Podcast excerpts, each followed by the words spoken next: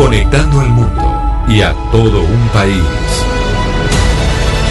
Oscar Montes, Ana Cristina Restrepo, Hugo Mario Palomar, Diana Mejía, Gonzalo Lázari, Valeria Santos, Rodrigo Pombo y Camila Zuluaga lo acompañan desde este momento en Mañanas Blue.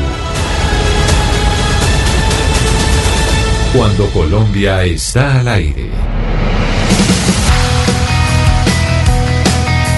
Camila, hoy es lunes de clásicos y yo me quiero ir al año 1997 porque por aquel año la canción que le voy a colocar llegaba a la posición número 2 del Billboard Hot 100. Eso quiere decir las 100 canciones más importantes de los Estados Unidos. Ellos son los Backstreet Boys.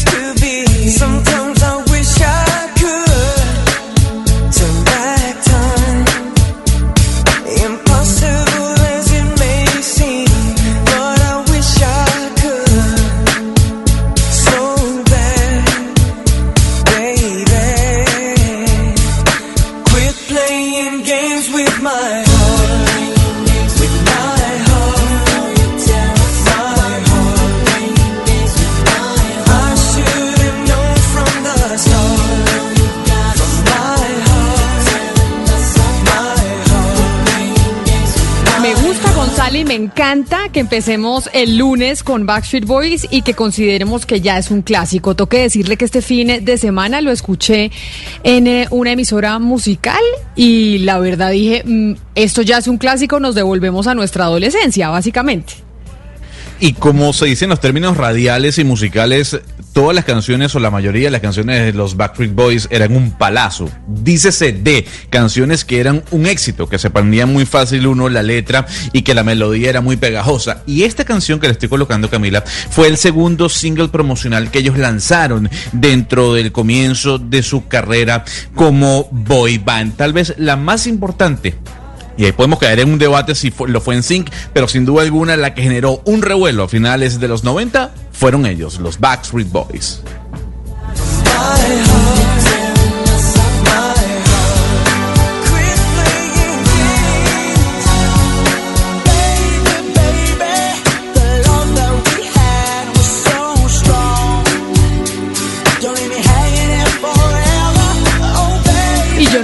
Combinen mucho los Backstreet Boys con eh, las noticias, empezando la semana, un eh, fin de semana muy movido, muchas eh, nuevas reglas en torno a la cuarentena, en torno a las prohibiciones o las recomendaciones de autocuidado, pero también frente a columnas de opinión y, e investigaciones, Valeria, que se publicaron en periódicos nacionales en torno al abogado del expresidente y hoy senador Álvaro Uribe. ¿Qué fue lo que pasó y qué fue lo que se conoció este fin de semana con el señor Cadena, abogado eh, del expresidente Uribe? ¿Qué fue lo que pasó con un tema de unos 40 millones que decidió pagarle a un testigo en el caso que tiene la Corte del eh, senador Uribe contra Iván Cepeda y de Iván Cepeda contra el senador Uribe?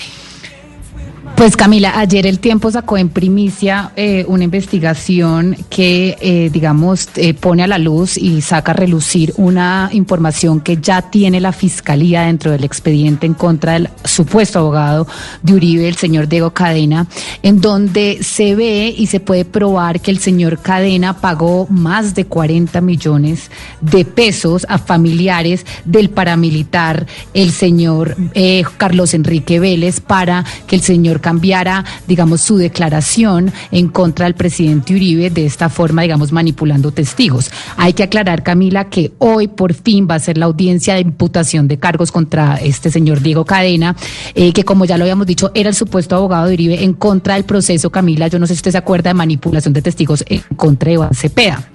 La Corte Suprema de Justicia, Camila, lo que hizo fue Pero Valeria, ¿por la investigación. ¿por qué decimos supuesto abogado del, del expresidente Uribe? Es cierto que el expresidente Uribe y hoy senador tiene muchos eh, abogados para diferentes casos, pero ¿por qué hablamos de supuesto abogado? Ah, porque eh, parte de la defensa de ahora del señor Uribe ha dicho que el señor Cadena nunca radicó el poder en el proceso en la Corte Suprema de Justicia contra el señor Iván Cepeda, más o menos diciendo que el señor Cadena pues no representaba al señor Uribe, una mera formalidad, pero que sirve en la defensa. Entonces por eso ahora decimos el supuesto abogado.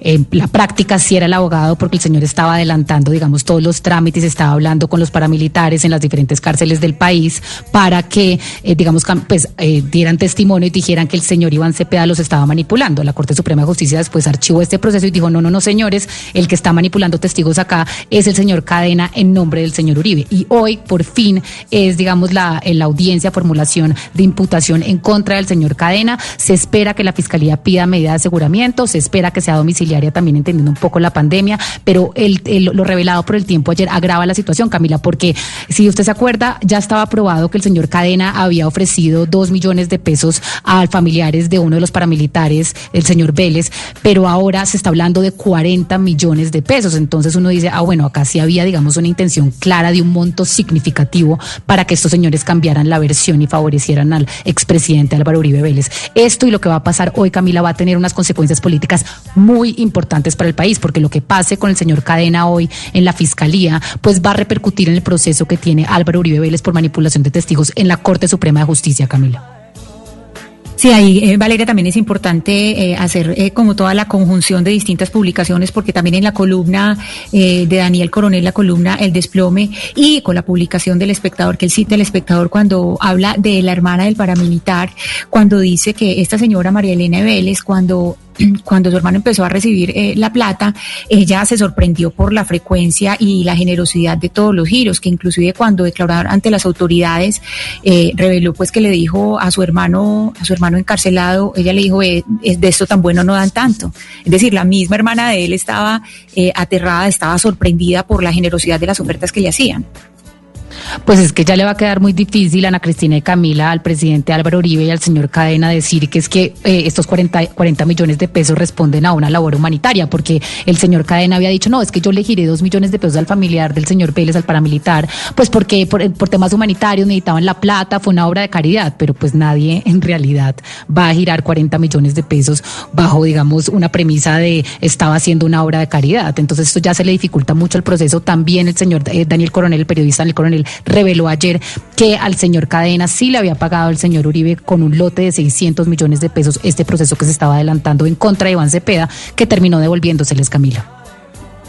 Una de las noticias más importantes, como lo mencionábamos, del fin de semana, pero otra de las noticias importantes del fin de semana no tiene que ver con la política nacional ni mucho menos, pero también es hasta dónde están llegando los hackers. Usted, Gonzalo, no hace mucho ejercicio, ¿no? O sea que usted no es de, de tener eh, reloj Garmin para ir mirando cómo... Pues. O sea, usted no tiene reloj Garmin para cuando corre, nada, monta bicicleta, hace yoga. Usted Garmin no tiene por ahí. Para, eso tengo un celular. Gastarme dinero en esa bobada de un reloj que mide las calorías que uno pierde cuando va trotando, me parece dinero tirado al piso, pues. No, pero si usted hace ejercicio hace, y además ahora más importante que nunca, donde ya le están diciendo a la gente con sobrepeso y con obesidad que es mejor que no salga de su casa, que es una recomendación casi que obligatoria, que usted se quede en la casa, pues una buena alternativa para perder peso es hacer ejercicio y esos relojes saben que le ayuda mucho a mejorar su rendimiento, Gonzalo, se lo digo. Pero lo que le pregunto es, eh, porque es increíble que ya incluso estemos llegando al punto en donde si vio que los hackers lograron eh, tener toda la información de Garmin, ¿no? La información de aquellos que tenían esos eh, relojes y le estaban pidiendo 10 millones de dólares a la compañía para devolverles los datos. Pues sí, se metieron dentro de toda su plataforma, además que hace la, la trackabilidad o el tracking básicamente de sus usuarios, sobre todo en el sistema GPS. Lo, lo, que llama la atención, Camila, es como en los últimos días hemos visto una gran cantidad de, de hackeos eh, de grandes plataformas. Arrancamos primero con Twitter a, la semana pasada y ahora con Garmin. Eh, lo, lo, que se conoce es que Garmin no pagó los 10 millones de dólares que estaban solicitando los hackers. Eh, pero la pregunta es, ¿y qué pasó entonces con esos datos que ya estos hackers tuvieron. Porque con esos datos ya estos hackers pueden hacer algo en contra de la empresa o en contra de los usuarios que tienen estos relojes. El daño Pero pues básicamente los datos que usted mete ahí es cuánto pesa, cuánto mide, cuánto, qué tan rápido corre, qué tanto ejercicio a la semana. Lo, lo difícil es que si usted tenía un reloj de esos, eh, ayer cuando usted estaba mirando sus datos, eh, no se los dejaba ver. Entonces usted normalmente mira cómo lo hizo durante la semana, cuánto ejercicio hizo, qué tanto corrió, ha mejorado, no ha mejorado. Usted cuando está siendo competitivo o está tratando hacer ejercicio, sí es una herramienta importante. Y ayer y el fin de semana, Gonzalo, la gente que tenía ese reloj o que utilizaba esa tecnología, pues no estaba pudiendo ver eh, esa estadística que, que llevaba. Ese es el tema y por eso la preocupación. Más que fueran datos sensibles porque ahí no hay, pues que yo sepa, no hay nada de tarjetas de crédito ni nada. No, pero ojo, con el tema de datos sensibles, eh, estábamos hablando de que cualquier tipo de dato puede ser, eh, o sea, puede ser uno señalado a decir porque usted tiene mis datos, ya sea por peso, por altura, por lo que sea, porque uno está, no está disponiendo de ellos para con este tipo de personas. El tema es que cuando uno lee la noticia de Garmin, ellos dicen, pues estamos, eh, solucionamos el problema, no obstante, los hackers se quedaron con los datos de cada uno de nuestros usuarios. Entonces, como le digo, Camila, el daño ya está hecho, así Garmin no haya pagado los 10 millones de dólares, así hayan reparado la falla que, en donde se generó esa vulnerabilidad de, seguridad, los hackers o estas personas ya tienen los datos de todos los usuarios de esta compañía o estos relojes. Camila, yo nunca he tenido ese reloj porque me ha parecido muy costoso, pero pues digamos que estoy ahorrando para llegar allá porque son buenísimos para las personas que hacen ejercicio, pero ese reloj, Camila, no le dice a usted por dónde está corriendo, por ejemplo, y a qué horas. O sea, no le da las rutas de por dónde usted no puede decir. Exacto, porque entonces eso es un tema de seguridad. Por ejemplo, en un país como México, que es justo que la gente sepa usted a qué horas y por dónde sale a correr. Eso me está diciendo un oyente a través del 301-764-4108, Valeria, que es nuestra línea de WhatsApp a través de, de donde se pueden comunicar con nosotros. 301-764-4108. Y me está diciendo eso, que los datos sensibles son las rutas, porque Garmin empezó haciendo GPS. Realmente lo que tiene Garmin muy poderoso, a diferencia de otras tecnologías como Polar o como el, de, o como el reloj Apple y demás, en términos de deportes, es que el GPS es muy preciso. Y esa podría ser la información sensible, tal cual. Eso es lo que nos está diciendo un oyente, lo que usted está diciendo. Claro, pues es que imagínese que usted sepa exactamente que usted esa información se pueda vender y las personas además que tienen esos relojes son personas que tienen recursos, digamos, importantes. Entonces que la gente sepa usted a dónde sale, a qué hora sale, por dónde, pues eso es un peligro. Y dice Fernando a través de, nuestra línea de WhatsApp que algunos relojes Garmin tienen el Garmin Pay, que es en donde se almacena la, tarjeta de crédito. O sea que sí puede haber eh, un riesgo con, eh, con los datos. Puede haber un riesgo con los datos. Increíble que hoy en día esa sea la guerra, la guerra que estamos viviendo a nivel digital. Estamos también viendo cómo los eh, hackers están pidiendo dinero cuando se le llevan a usted eh, sus datos. Incluso podría ser usted este fin de semana, Gonzalo. Vi, yo no sé, creo que una influencer eh, llorando, me llegó el video llorando porque alguien le había robado su cuenta de Instagram y le robaron la cuenta y los seguidores y cambiaron la foto y pues se robaron la cuenta y esta señora llorando de verdad a mares porque decía, este es mi mecanismo eh, de trabajo, yo trabajo con esta cuenta de Instagram y me robaron absolutamente todo. Así que usted de influencer, Gonzalo, ojo con sus, con sus cuentas porque también ahí los, los dueños de lo ajeno se la pueden quitar. Lo importante, Camila, es no repetir claves. O sea, eso, eso de utilizar la misma clave para eh, la cuenta bancaria online, para su cuenta de Twitter, de Instagram. No, anoten un papel bien guardado en su hogar las claves de cada una de sus cuentas para que los hackers la tengan más difícil si intentan ingresar en ellas de manera eh, ilegal en este caso. Entonces, recomendable no repetir la misma clave dependiendo o en, el caso de cada uno de sus plataformas, las plataformas que usted usa. Eso es lo que es difícil. Eso es lo que es difícil, no repetir las cuentas porque entonces usted empieza a volverse loco, porque usted empieza a volverse loco de cuál es la cuenta de aquí, cuál es la cuenta de allá.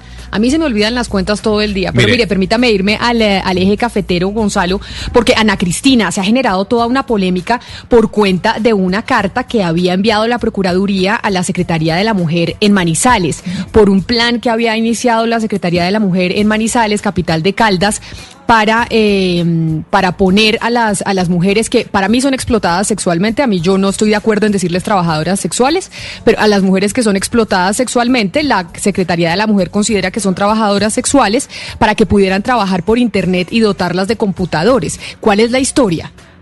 Bueno, la historia Camila comienza el 11 de junio pasado cuando se publicó un video en el que una trabajadora sexual de la calle de las Guapas en Manizales, de la que se llama la calle de las Guapas, ella es, ella es muy famosa, se llama Shaira Franco, ella explica cómo las alternativas online evitan que eh, se exponga la salud de las mujeres trabajadoras sexuales o explotadas sexualmente, como cada persona lo quiera eh, determinar, exponga su salud para ejercer la prostitución. Este video es parte de una campaña de la Secretaría de las Mujeres que encabeza la eh, doctora Matilda González. ¿Para qué? Para promover la virtualidad del trabajo en el trabajo sexual. Resulta que cuando salió este video, inmediatamente la Procuraduría eh, alertó, sacó una alerta y la, la alerta era sobre una presunta irregularidad por promover el delito de inducción al comercio carnal o prostitución en campaña institucional en redes sociales. Pero, ¿qué pasó? Resulta que este fin de semana el procurador delegado para la infancia y la adolescencia, Virgilio Hernández, ahora lo que ha dicho es que invita a la Secretaría de las Mujeres, a, la Secretaría de Equidad de Género, a continuar trabajando con la Procuraduría General de la Nación en la atención, prevención y protección por la garantía de los derechos fundamentales de todas las personas, brindándoles alternativas diferentes de subsistencia a aquellas que por causas externas se ven enfrentadas a situaciones que constituyen una vulneración a su dignidad y sus derechos humanos. Entonces aquí, Camila, pues hay varias cosas. Primero, se enfrentan eh, pues dos formas de, mirar eh, el problema, ¿sí? Que están enunciados desde el principio. Hay eh, personas que consideran que el trabajo sexual es una forma de explotación y hay otras personas, y las dos pueden ser feministas, pueden estar dentro del feminismo, y hay, personas que consideran que es una libre elección de las mujeres. Entonces ahí entra pues la primera, digamos, la primera disputa que es por la definición de los hechos. Y lo segundo Es, es por la definición de la Procuraduría qué quiso decir con este comunicado, si lo que hizo fue avalar o no avalar, porque, el comunicado es muy difuso, es difuso completamente. Yo veo el anuncio en la cuenta de Twitter de la Secretaría de las Mujeres y de Equidad de Género de Manizales, en donde publican la carta de la Procuraduría diciendo que asumimos esta labor junto a la Procuraduría para garantizar los derechos de las mujeres que ejercen el trabajo sexual con el uso de plataformas tecnológicas. Una comunicación del organismo de control nos invita a seguir adelante y celebramos este paso en la dirección correcta. Esa comunicación, ese trino de la Secretaría de la Mujer eh, de Manizales, pues da a entender como si la Procuraduría estuviera apoyando ese eh, trabajo que empezaron con eh, la entrega de computadores, que era el plan, a mujeres que ejercían la prostitución. Entonces hay todo un debate alrededor de qué fue lo que quiso decir la Procuraduría y por esa razón es que nos parece importante ir a la fuente. ¿Qué dijo la Procuraduría? Y, y, por eso está la Viceprocuradora General de la Nación, Adriana Herrera Beltrán, para que nos aclare la Viceprocuradora esta carta, cuál fue el significado. Viceprocuradora Herrera, bienvenida a Mañanas Blue, gracias por estar con nosotros. Camila, buenos días, ¿cómo está usted?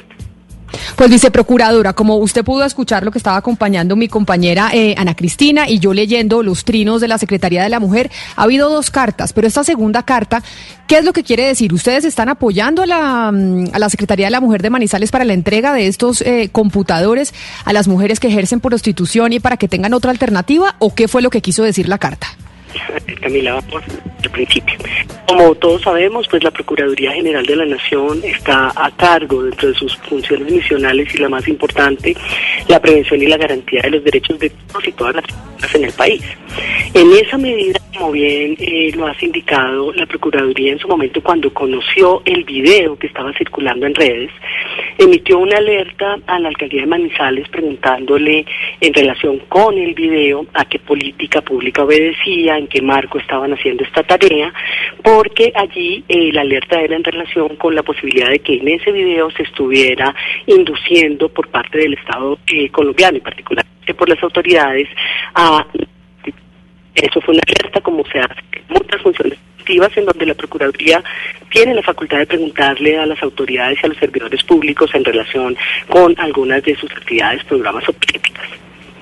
La alcaldía, a través de la Secretaría de la Mujer, respuesta en una comunicación muy completa donde nos mostró a la Procuraduría su política pública eh, en el marco de la línea estratégica Ciudad Competitiva con Empleo e Innovación, en donde en la línea eh, particular a la que entendemos obedece esta campaña, hablaba de mejoramiento de las condiciones de vida de las personas de la población LGBTI que ejerzan el trabajo sexual, generación de alternativas de productividad y emprendimiento para personas LGBTI dentro de las cuales se enmarca el proyecto. Y ese proyecto, eh, el fundamento es dar oportunidades y apoyar a esta población que ha sido históricamente vulnerada en eh, ofrecer eh, opciones de trabajo digno para su protección. En esa medida, pues la política, como usted la la Procuraduría volvió a dar respuesta en la carta que está escribiendo, diciéndole pues que es una política de protección de esta población vulnerada históricamente y que allí lo que se le recomienda a la Secretaría es atender lo previsto en la sentencia 636 de 2009 de la Corte Constitucional, que cuando hace el análisis de constitucionalidad del decreto de inducción del, del artículo del delito a la inducción a la prostitución, le recomienda al Estado eh, darle opciones eh, de trabajo a las personas que se encuentran en esta situación y además le dice que no le corresponde al Estado promover la prostitución. En esa medida, y ese es el punto de la diferencia, es decir, el video no está eh, promoviendo eh, la prostitución, se le hace esa recomendación a la alcaldía que revise y también se le invita a seguir trabajando como la Procuraduría. Bien, Pero, hay, viceprocuradora, ahí yo le pregunto, porque usted me dice, la Constitución dice que hay que proveer alternativas de trabajo digno para las mujeres. Y ahí entonces entramos en la definición. Entregarle a unas mujeres unos computadores para que ejerzan algún tipo de trabajo sexual de manera virtual, ¿es un trabajo digno?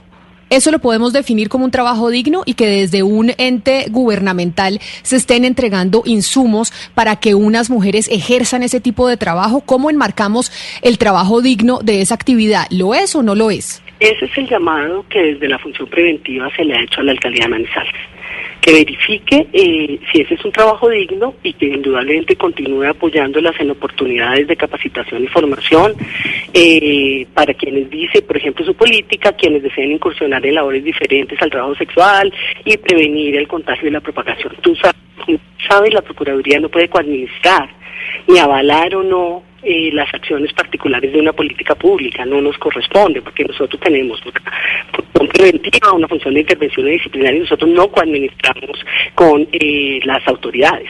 Por ello el llamado es ese, o sea, nos revisamos su política que usted nos la ha mandado, que realmente lo que está haciendo es eh, buscando oportunidades de trabajo digno para, para todas estas poblaciones vulnerables y en esa medida pues le decimos, le invitamos a seguir trabajando con nosotros en esa protección. Viceprocuradora Herrera, pero a ver, esta mañana yo hablé con, eh, con la secretaria González y ella me dijo esto literalmente, no vamos a continuar por ahora hasta que haya claridad. Por eso vamos a enviar una petición de aclaración para saber eh, si seguro no hay alarma. Entonces, eh, es decir, si usted le tuviera que hablar en este momento directamente a la secretaria González, le diría, no continúe o continúe con ese trabajo online. O sea, ustedes creerían, está muy claro que usted nos está diciendo que no quieren eh, eh, pues gobernar o, meterse en esos asuntos. Pero la claridad es no lo hagan o sí lo hagan.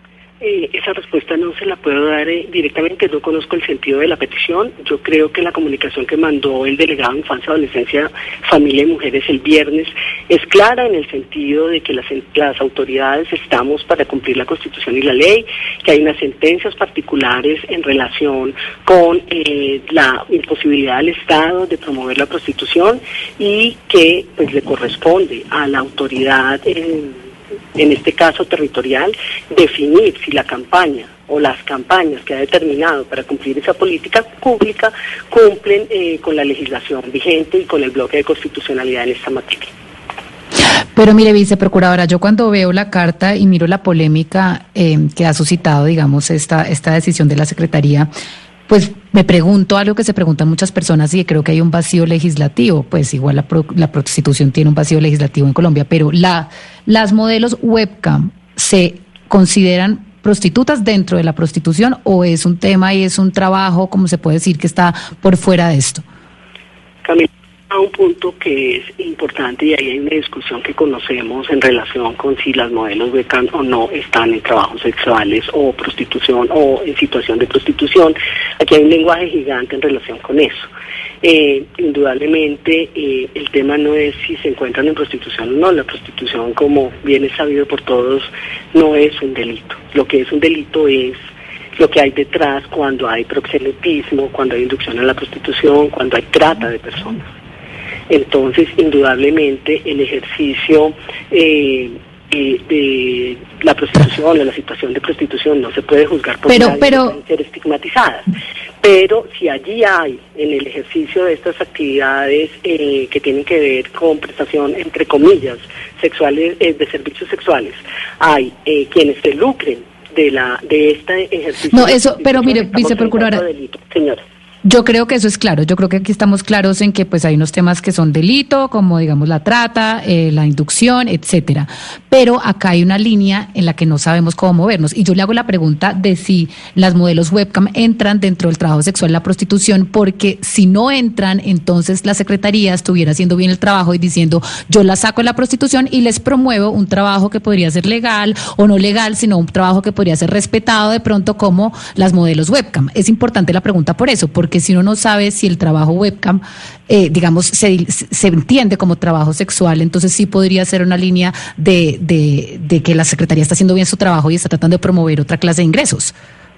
Aquí hay un punto, Camila, y es que la misma Secretaría nos está diciendo que está hablando de virtualización del trabajo sexual. Sí, por eso, pero queda la misma duda, doctora Herrera. Insisto en la pregunta de Valeria. Eh, en el trabajo que hacen las SESCAM o webcam, pues hay una remuneración a cambio de lo que hacen. Eso podría considerarse prostitución y en ese sentido, si la Secretaría de, Género de, de, Manizales está entregándole computadores a las mujeres para que hagan esa actividad, pues estaría incitando a la prostitución. Esa fue la alerta que nosotros dimos en el primer momento, en relación con si esa campaña no estaría incitando a la prostitución. Pero entonces, eh, viceprocuradora, ya sabemos, como nos dicen a Cristina, que por cuenta de esta alerta que mandan ustedes desde la Procuraduría, la Secretaría, eh, de la, la, Secretaría de la Mujer y de Género de Manizales, pues suspendieron ese plan que tenían de entregar computadores a las mujeres que ejercían la prostitución para que lo pudieran, eh, pudieran hacer algún tipo de webcam sexo, lo que fuera, como se llame eso, y eh, lo pudieran hacer de manera segura. Hoy ustedes desde la Procuraduría no pueden decir que le, las modelos webcam o las que presten servicios sexuales de manera virtual están ejerciendo la prostitución. Lo cierto es que ustedes se enmarcan de que la Secretaría dijo que era una manera de ejercer la, la prostitución solo que de manera legal solo que de manera virtual y no presencial. Por eso es que ustedes lanzan la alerta. Exactamente, Camila. Y ahora entonces, ¿qué va a pasar? Ustedes lanzan la alerta, la Secretaría toma la, la, decisión de suspender el tema y de empezar a estudiar, pero no quiere decir, y me parece importante que se aclare esto, que la Procuraduría con la segunda carta avaló que se entreguen computadores para que las mujeres que ejercían la prostitución en la calle ahora vayan a tener un trabajo sexual virtual desde sus casas con un computador que les entrega la alcaldía. La y después no ha avalado de manera alguna eh, la campaña. Lo que ha felicitado es la política pública para la protección de esta población, que es una política pública que nos fue expresada en 11 páginas donde nos explican que allí se va a dar generación de alternativas de productividad de emprendimiento para las personas LGBTI, como se lo he mencionado, que se van a brindar oportunidades de capacitación y formación en áreas de interés a las mujeres que deseen incursionar en labores diferentes eh, y también con el fin de prevenir el contagio y propagación. Pero la Procuraduría no podría avalar una acción de la Administración en general. Nosotros no coadministramos. Felicitamos la política y le invitamos a revisar otras sentencias de constitucionalidad que son aplicables, en donde, y todo el bloque de constitucionalidad, para que se revisen otras oportunidades también para generar emprendimientos y oportunidades para esta población históricamente vulnerada. Sí, pero es que, no sé, eh, viceprocuradora, se me hace que como emprendimiento entienden eh, desde la Oficina de, Género de Manizales la entrega de computadores para que las mujeres pues ah, tengan ahí actividades de sexcam y de webcam a cambio de dinero. Ustedes, eso, o sea, para que, quede claro entre los... ¿Ustedes lo rechazan o, lo, avalan? No puedo ni rechazarlo ni avalarlo. Lo único que les queremos decir es que al Estado no le corresponde de ninguna manera y no puede promover la prostitución y en esa medida eh, pues se invita a la Secretaría a revisar eh, particularmente cómo se está socializando la ejecución de esta política para que en el marco de la legislación vigente y de todo el bloque de constitucionalidad las actividades particulares de las campañas y de la política pública que están ejecutando.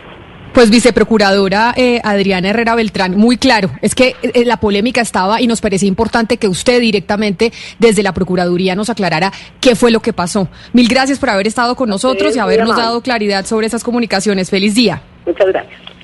Ana Cristina, pues básicamente ahí está la explicación de la Procuraduría. Ellos en ningún momento están avalando y ahí surge también la pregunta de si lo que pide la Corte Constitucional es darle una alternativa de trabajo digno a las mujeres, si el trabajo digno a las mujeres es entregarle un computador para que sigan utilizando su cuerpo y que paguen por los señores o quien vaya a pagar por servicios sexuales eh, virtuales. ¿Por qué entonces no se da una alternativa de trabajo distinto? ¿Por qué se, se, se continúa con el trabajo sexual, solo que ya no de manera presencial, sino virtual. Es el debate que también se genera. Sí, claro, pero todo el debate, Camila, tiene en el mismo origen de cómo se define el trabajo sexual. Si se define como trabajo, que cuando uno define trabajo, uno también está eh, hablando ahí de dignidad, de dignidad y de, y de una elección, pues no siempre libre, porque todo el mundo no, no, no elige libremente su trabajo, pero sí un trabajo que dignifique la vida y que se haya escogido con, digamos, con, con esa base. Y ahí está eh, en el centro es la definición de qué es el trabajo sexual, si es trabajo o es explotación. Y de ahí ya parten todo el resto de, de discusiones que se pueden tomar acá. Y el, es decir, cuando alguien interpreta que esto fue un aval, es una manera de verlo, es una simple interpretación, pero que ya la, la procuradora dejó clarísimo que no es, que no es un aval y que ya inclusive ah, en, el momento que empezó esta entrevista, la misma eh, secretaria de las mujeres de Manizales, la, doctora Matilde González dijo, no, no vamos a seguir con eso hasta no tener claridad. Pero Ana pues, Cristina, no lo dijeron así en sus redes sociales, se lo dijo a usted, pero la secretaria no lo publicó así en, en sus redes sociales y por eso se generó la discusión, porque ellos escribieron otra cosa distinta. Sí, Camila, pero, pero es que yo creo que más allá de, la, de, de, esto, que esta es una discusión, me parece que la discusión más profunda es sobre qué es el trabajo sexual. Es decir, esto es la, la, la, discusión coyuntural. Hay una coyuntura que es esto que estamos discutiendo, pero lo del fondo es el vacío legislativo que hay primero con en respecto a las webcam y segundo con la definición de un trabajo digno y si ser explotada sexualmente o trabajadora sexual si se refiere realmente a un trabajo digno. Ese es el debate. Para la secretaria de la Mujer de Manizales, para Matilde, siempre el trabajo sexual, siempre ha considerado la prostitución como un trabajo sexual. Y ese es el enfrentamiento que ha tenido con otros colectivos que consideran que eso no es un trabajo sexual, sino una explotación. Y que a la mujer se le tiene que intentar proveer de otras alternativas y que no sea la explotación de su cuerpo la única alternativa que se le dé para el trabajo. Porque lo que sí es cierto es que la mayoría de las mujeres, así haya mucho lobby alrededor del tema, que entran en prostitución no entran de manera voluntaria. Y la mayoría de las mujeres que están hoy en, prostitución entran siendo menores de edad. Entonces, lo que sí debería buscar el Estado es buscar alternativas para que no se sigan prostituyendo, sino para que tengan otro tipo, otro tipo de trabajo, en mi opinión. Y ese es el debate. Y, y por eso, Camila, a mí me pareció un poquito ambigua la viceprocuradora. Es que, es que finalmente no definió bien el tema de la explotación ni el tema de lo que está pasando en Manizales con estas, con estas personas. Es que, a ver. Eh, y ambigua es la carta también, Hugo Mario, por eso también se generó la discusión, porque ambigua es la carta. Sí, claro, es que eh, lo que está claro es que obviamente las instituciones del Estado no pueden promover la prostitución bajo ningún punto de vista. Y, y aquí lo que hay es que un ejemplo claro de cómo una oficina o una dependencia de un municipio del país pues estaba planteándole como alternativa a las mujeres la actividad del CESCAM o el webcam o como se llama esa actividad virtual que obviamente no es de contacto físico, pero sí es de alguna forma de explotación, digo yo, y es mi opinión también muy personal, porque detrás de las CESCAM y las webcam, pues hay empresas o compañías o personas que se están eh, lucrando de lo que están haciendo esas personas. eso ya sería proxenetismo, exacto. Pero, pero mire, es que usted, Hugo Mario, cuando hablaba de que acá hay un tema ambiguo, no, es que la la Corte Constitucional ha sido ambigua, el ordenamiento jurídico ha sido ambiguo. Desde el 2010 la Corte le dijo al Congreso, oiga, vaya, regule, cree un marco normativo en torno a la prostitución para saber cómo lo vamos a tratar, qué lo vamos a hacer. Lo único que usted no puede hacer es prohibirlo, pero puede crear un marco regulativo para dignificar de alguna forma la, cantidad de mujeres que prestan estos servicios. Y el Congreso al día de hoy, 10 años después, no lo ha hecho. Pero la Corte Constitucional tampoco tomó decisión, porque la Corte Constitucional... Por eso dijo, no se puede prohibir. No, dijo que no se puede prohibir.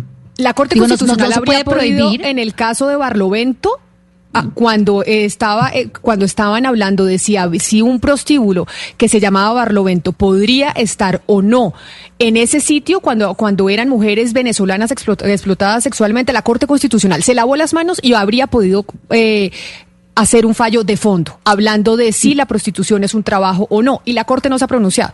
No hay pronunciamiento. La Corte Constitucional lo que dice es que no, no se puede prohibir porque al final hay un tema de la elección de la mujer. Y si hay, uno, hay unos temas que son delitos y están muy claros, el proxenetismo, bueno, la trata, la prostitución de menores, etcétera. El tema acá es que el Congreso no ha regulado lo que ha debido regular también hace rato y todo esto tampoco se sabe, hay unas líneas grises que uno no entiende y ahora pues con este nuevo tema del webcam se abren otras líneas grises gigantescas. El tema, Camila, al final es, bueno, listo, el Estado en este momento pues no le está pudiendo dar a estas mujeres otra opción de vida. Esa es la verdad. En la práctica esa es la verdad. Entonces que las mujeres, un segundo, que las mujeres se mueran de hambre, que se mueran de hambre. Es que ellas, el Estado les prohibiría entonces el día de mañana ellas poder legítimamente decir yo hago esto porque si no también me muero de hambre o porque me gusta o por etcétera y el Estado tiene que venir a regular la vida de las mujeres. ¿qué más puede Yo lo que siento es que la prohibición deja esto en la oscuridad.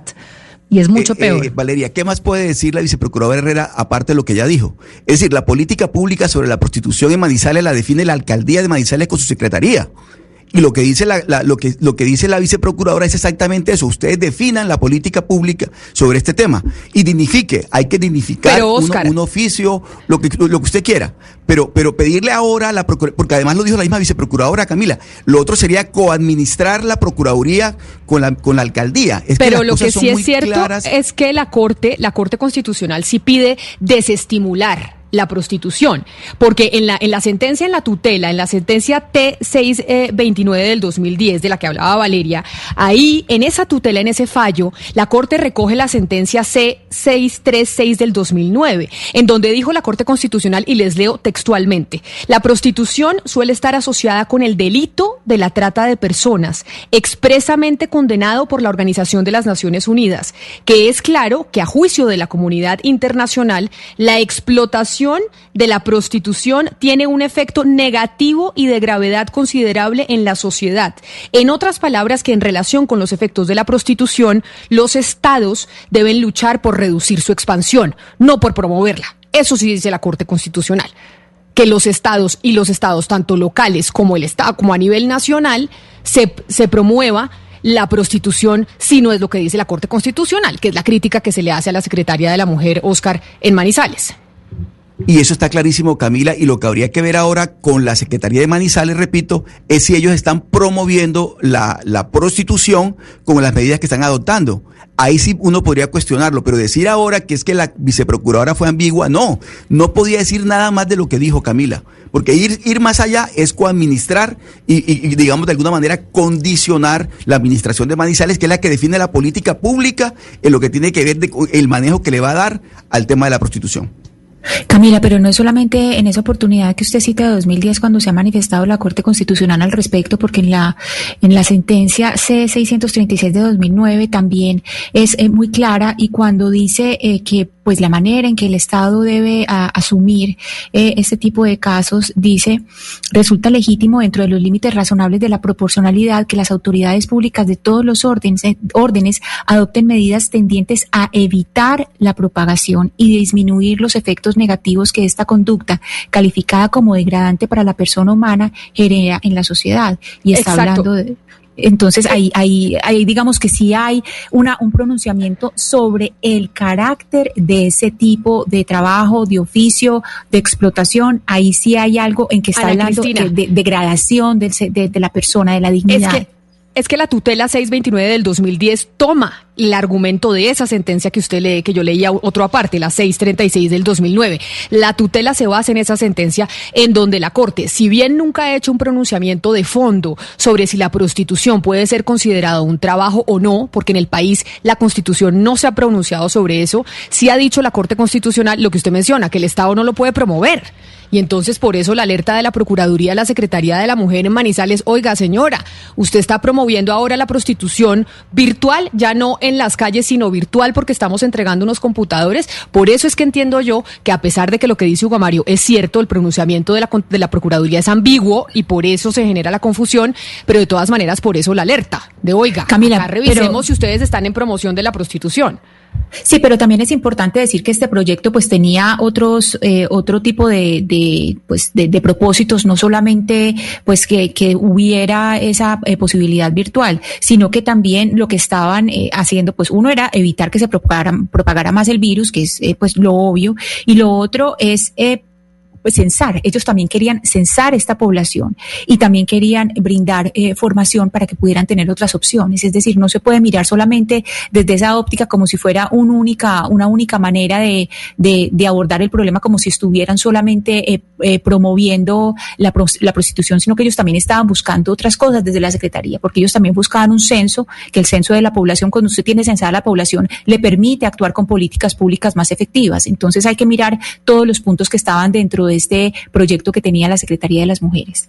11 de la mañana, 13 minutos. Vamos a hacer una pausa y ya regresamos porque vamos a hablar de Facebook y de cómo funciona Facebook, cómo se va eh, marcando el, el, debate a través de esta plataforma digital, según uno de sus ex empleados que hace denuncias muy delicadas en torno a esta red social. Colombia está al aire.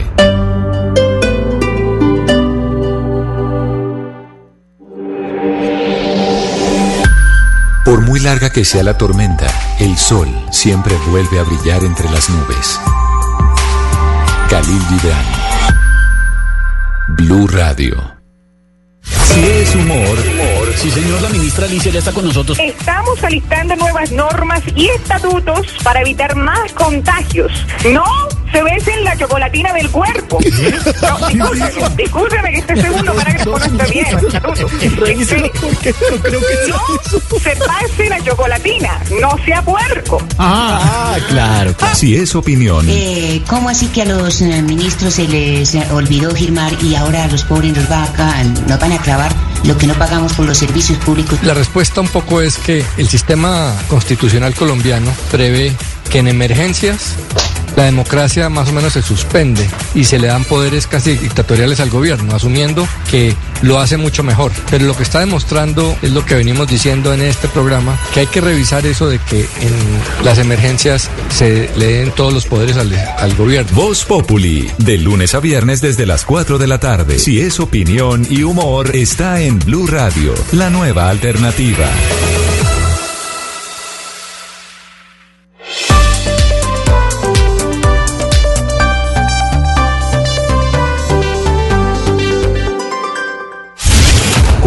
Está al aire.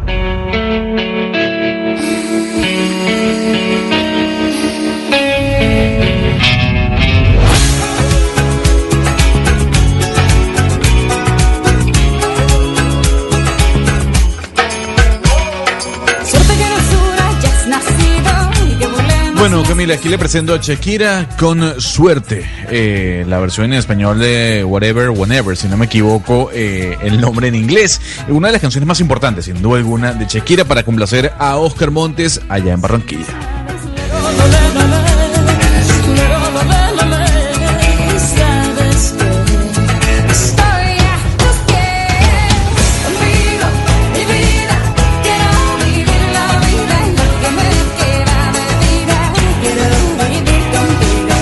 Canción ya la consideramos un clásico. Yo de Shakira creo que solo considero clásicos lo de las canciones de pies descalzos, Gonzalo.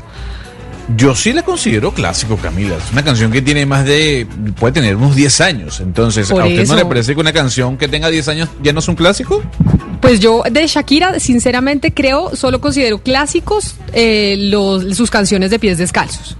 De ese disco que creo que tuvo casi todo el país, o muchas mujeres en el país tuvimos ese disco que era amarillo, ¿no?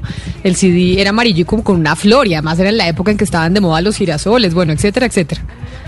No, pues ese disco lo tuvo toda América Latina. Yo creo que ese disco con Re de Café Tacuba fueron de los discos más importantes en los 90, ¿no? En CD. CD. Una canción que usted escuchó cuando estaba joven. Hoy en día es un clásico, ahí sí como dicen, se está poniendo, se está poniendo viejo. Es decir, si esta canción usted cree que es clásico, mm, ya hay que ver el tema de la edad, Camila, sinceramente. Y Gonzalo también, por la- supuesto, que se cree muy joven. Esa es, la, esa es la Shakira que a mí me gusta, Camila, la, la de pies descalzos. Cuando era pelinegra, además, y no sé, se me hacía más latina, más eh, romántica. Me gusta más la Shakira entonces. O sea que a usted le gustan las latinas. Ya vi Hugo, eh, Hugo Mari que a usted le gustan las pelinegras y no las Pero por y no las de supuesto. pelo clarito. O sea que las de esta mesa con Hugo Mario nos rajamos, porque en esta mesa tanto Ana Cristina, Valeria como yo, ninguna pelinegra, o sea, ninguna clasifica en su en su estándar de belleza, Hugo. No, no, no. Además, todas son mujeres muy comprometidas y felizmente, felizmente casadas. Entonces, ni, ni- ninguna esperanza tengo yo tampoco, por ese lado.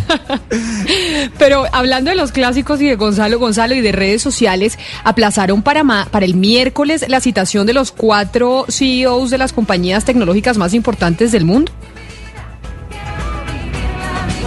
¿Gonzalo?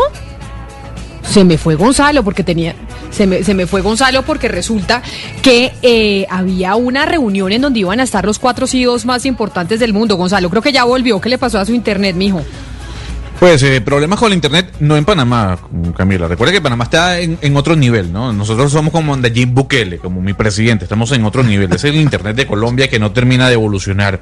Pero, Camila, eh, hablando de internet, eh, eh, eh, el día miércoles se va a llevar a cabo esta, esta reunión. Para hoy se tenía eh, pautado que Tim Cook de Apple, que el señor Mark Zuckerberg de Facebook, el señor Sundaray Pichai de Google y Jeff Bezos se sentaran frente al Congreso de los Estados Unidos. ¿Por qué?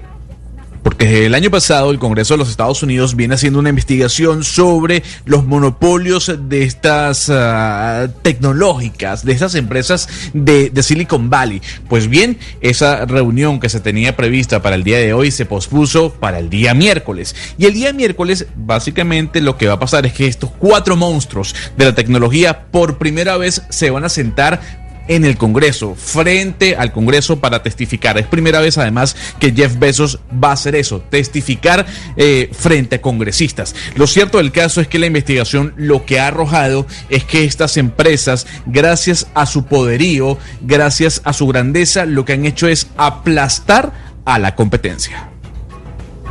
Camila, es un interrogatorio más en la Cámara de Representantes y van a tocar cuatro puntos, no solamente el tema del monopolio, pero también, digamos, el tema de que estas compañías están pudiendo ser una posible amenaza a la democracia y también lo que hablábamos anteriormente, el uso de los datos privados que estas compañías están haciendo y están teniendo. Entonces se van a sentar los cuatro a responderle a la Cámara de Representantes que tiene una mayor- mayoría demócrata por estos eh, cuatro temas que son muy importantes en este momento, a además de una elección presidencial y ya sabemos la influencia que tuvieron las redes sociales en la elección del presidente Donald Trump. Exactamente, Valeria, y principalmente Facebook, porque Facebook sí moldeó el discurso en las pasadas elecciones presidenciales y en estas elecciones pues está, ese temor, no solo con esa red social, sino con otras, Gonzalo, pero hablemos de Facebook. Pues bien, sí, Camila, a esta hora le tengo un invitado para conversar un poco sobre el debate que se está generando a través de las redes sociales sobre el contenido que se publica en Facebook.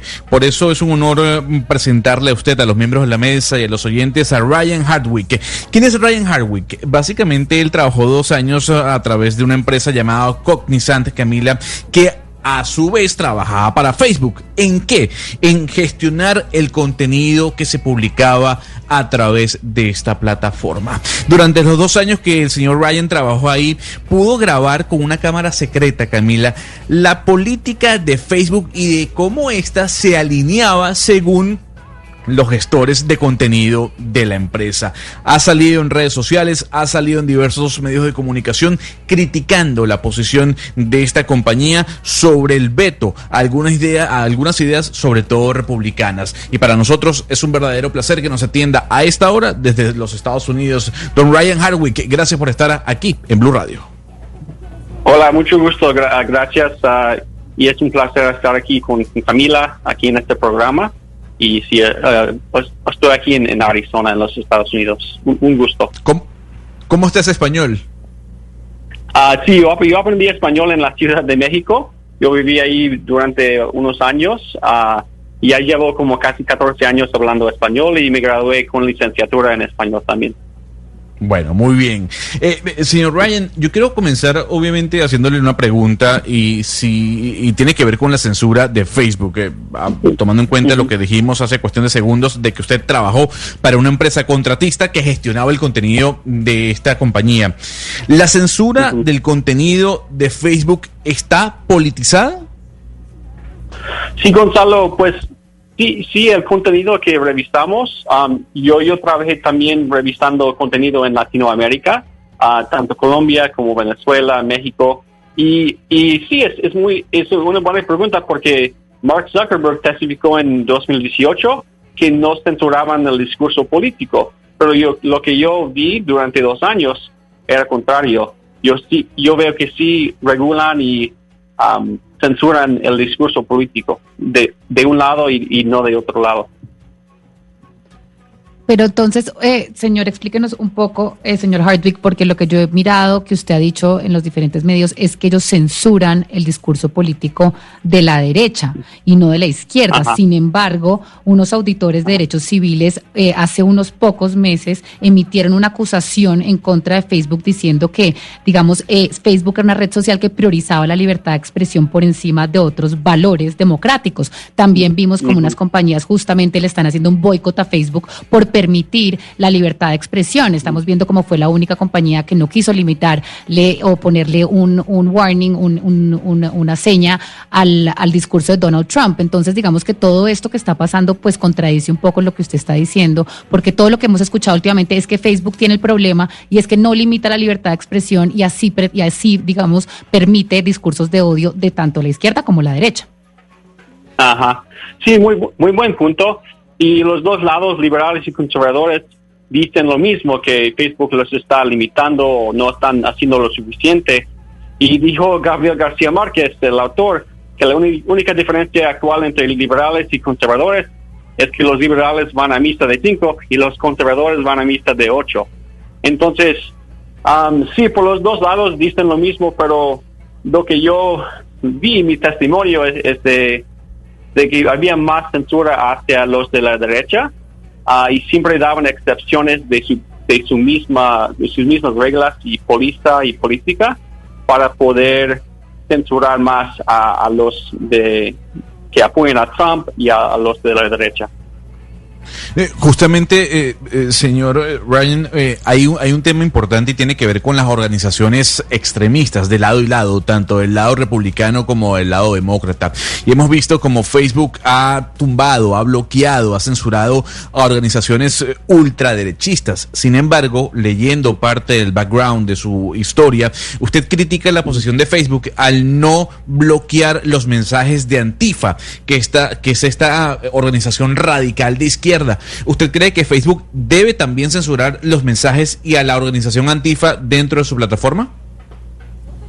Sí, dentro de la, de la política de la póliza de Facebook existe ah, algo que no permite a organizaciones como la, mafia, la mala salvatrucha, por ejemplo, otras organizaciones terroristas o, o criminales. Entonces, yo creo que sí, Antifa debe, debería calificar, um, pero sí, Facebook no ha clasificado a Antifa como organiza- organización de crimen, pero sí, pues se están organizando. Facebook dijo que, que no están organizados, pero sí se organizan mucho y vemos en muchas ciudades de los Estados Unidos están destruyendo propiedad. Entonces sí creo que Facebook debería clasificar a Antifa como sí. Us- ¿Usted nos podría ilustrar con un ejemplo, eh, algún caso concreto o un par de casos, si los tiene, que demuestren ese, ese presunto sesgo ideológico de Facebook a favor de, de movimientos o de la ide- ideología de izquierda? En el caso de América Latina, por ejemplo. Ajá, muy, sí, tengo un buen ejemplo. um, en, yo estuve, yo estuve, trabajé ahí en 2018 durante la, pre- la campaña presidencial de López Obrador, AMLO, en México, y los mexicanos eh, eh, estaban haciendo burla de Chocoflan, el, el hijo de, o lo llamaban Chocoflan, era un apodo, que daban al hijo menor de edad de López Obrador. Y eso se permitía, era un apodo muy inocente, pero no sé si López Obrador se comunicó con Facebook, pero Facebook dio una excepción a su política, a sus reglas, y dijo que borráramos toda mención del apodo Chocoflan. Entonces es un ejemplo de cómo Facebook apoyó, ayudó a un, a un candidato izquierdista. Ah, al, contrario, eh, también Trump tiene un hijo menor de edad. Había muchos ataques de él en la prensa aquí en los Estados Unidos y no hubo ah, acción de Facebook para proteger a, a él. Señor Hardwick, pero si los contenidos eh, de derecha o los contenidos conservadores eh, son eh, los que dice usted que son censurados, ¿por qué, por ejemplo, eh, quedó de presidente Donald Trump? ¿Y por qué, por ejemplo, una persona como usted, pues que siendo eh, contratista externo, pues no empleado de, de- de Facebook, pero siendo contratista externo y siendo de una eh, manera de pensar conservadora, tuvo esa oportunidad de mirar cómo se moderaban los contenidos? ¿No cree usted que Facebook tomó esta medida o ha tomado estas medidas de tener moderación porque precisamente hay lecciones aprendidas viendo cómo están los Estados Unidos en este momento? Sí, como si Facebook tomó medidas, ellos se enfocaron mucho después de, de que Trump ganó en 2016. ah, Facebook trajo muchos, bueno, contrató a más contratistas aquí en los Estados Unidos am, y daban la razón de que hubo interferencia de, en, las- en las elecciones y querían evita- evitar fraude. Um, pero he visto que se están enfocando mucho también en, las elecciones y es algo que como que los países de Latinoamérica de- deberían estar como preocupados de eso porque yo, yo también he visto cómo Facebook interfiere en las elecciones extranjeras Um, y pues sí en, en cuanto al mensaje, los mensajes de odio y la política por ejemplo, si yo digo que se quedan los venezolanos fuera de Colombia, si digo algo así, eso no se permite contra, está en contra de las reglas de Facebook. Entonces, a cierto grado, no se permite um, expresiones muy sencillas de, de política, de inmigración. Señor, señor Ryan, es que ya lo que a mí no me queda claro sobre, digamos, este trabajo que usted hizo con Project Veritas, que es una organización de derecha, eso hay que aclararlo, sobre esas acusaciones en contra de Facebook. Porque cuando uno analiza Facebook y uno analiza al señor Zuckerberg, uno ve que el señor Zuckerberg estuvo sentado hace un mes con el señor Kushner y con el señor Donald Trump en la Casa Blanca. Uno ve y examina la cantidad de personas que están en Facebook y sabe que la mayoría ya está aprobado son de corte republicano. Uno ve y examina lo que pueda pasar con los demócratas y lo que podría pasar si gana Joe Biden con una vicepresidenta como Elizabeth Warren, lo que le podrían hacer a Facebook al romperle el monopolio. Y uno mira y uno ya sabe que al señor Zuckerberg le conviene muchísimo más una presidencia republicana en este momento que una demócrata. Por ende, uno no entiende muy bien de dónde saldría la motivación de Facebook de promocionar más o de darle un tratamiento preferencial a los contenidos eh, de corte más liberal o de izquierda que los de derecha.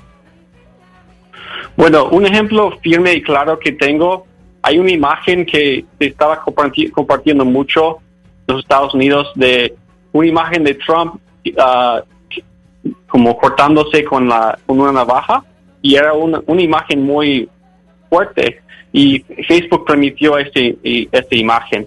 Y también vi varios ejemplos de que Facebook dijo, oye, uh, oye va, uh, Trump va a discursar sobre la inmigración, buscan uh, ejemplos de odio en su discurso, hasta dio su discurso nacional, se llama State of Union discurso, y Facebook nos dijo que viéramos, por ejemplo, por ejemplos de mensajes de odio. Bueno, Facebook obviamente es una compañía, ellos no quieren perder dinero, entonces a cierto grado sí están jugando los dos lados, ¿verdad? Pero tengo varios ejemplos más, pero también sí es, um, sí, Facebook quiere jugar los dos lados, pero lo que yo vi también era que había mucha gente, muchas figuras de odio.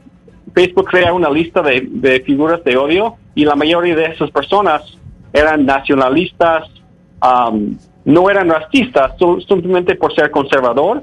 Facebook los ponía en esa lista y así se permite que eh, ataques contra él, con- contra estas personas. Sí, pero también ha habido ataques en el pasado contra algunos líderes de izquierda en el mundo.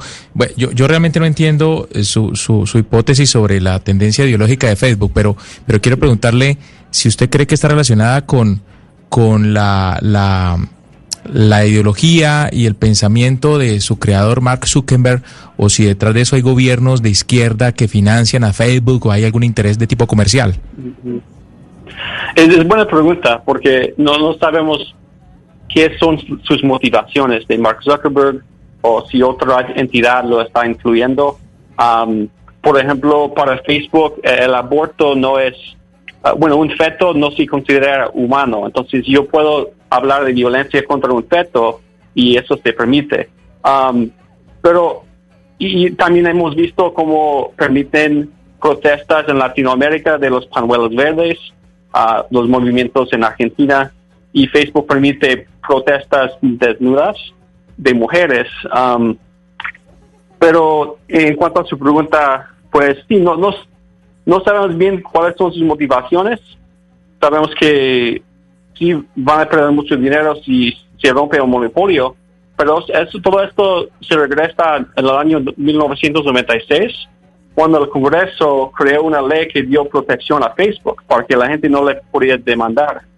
Pero hoy día es muy diferente que 1996 y hay menos competencia. Entonces, por eso creo que debemos limitar el poder que Facebook tiene, tanto aquí, tanto en los Estados Unidos como en Colombia. Pues señor eh, Ryan Hardwing, gracias por su explicación, por explicarnos eh, su punto y lo que vio usted mientras estaba trabajando como contratista externo de Facebook. Mil gracias por haber estado con nosotros. Sí, gracias Camila. Gracias, gracias Gonzalo. Y felicitaciones por ese español, Gonzalo. A propósito de Facebook y a propósito de las, de las narrativas, cómo se pueden moldear a través de las redes sociales, creo que claramente Facebook ya está en el ojo del huracán por lo que pasó en el 2016, pero donde hay que poner los ojos es en TikTok. Yo no sé si usted ya ha visto los videos políticos de la campaña de los Estados Unidos que se están viendo en TikTok. Yo vi unos eh, anuncios o unos videos del Partido Demócrata y cómo se está llenando TikTok de de, mensajes políticos porque así es como le llegan a los jóvenes, con la diferencia de que TikTok, eh, los daticos, ahí sí como estamos hablando, son chinos, ¿no? Es decir, Rusia se metió en la elección eh, del 2016 y aquí estamos frente al temor de lo que pueda pasar con China metiéndose en esa elección.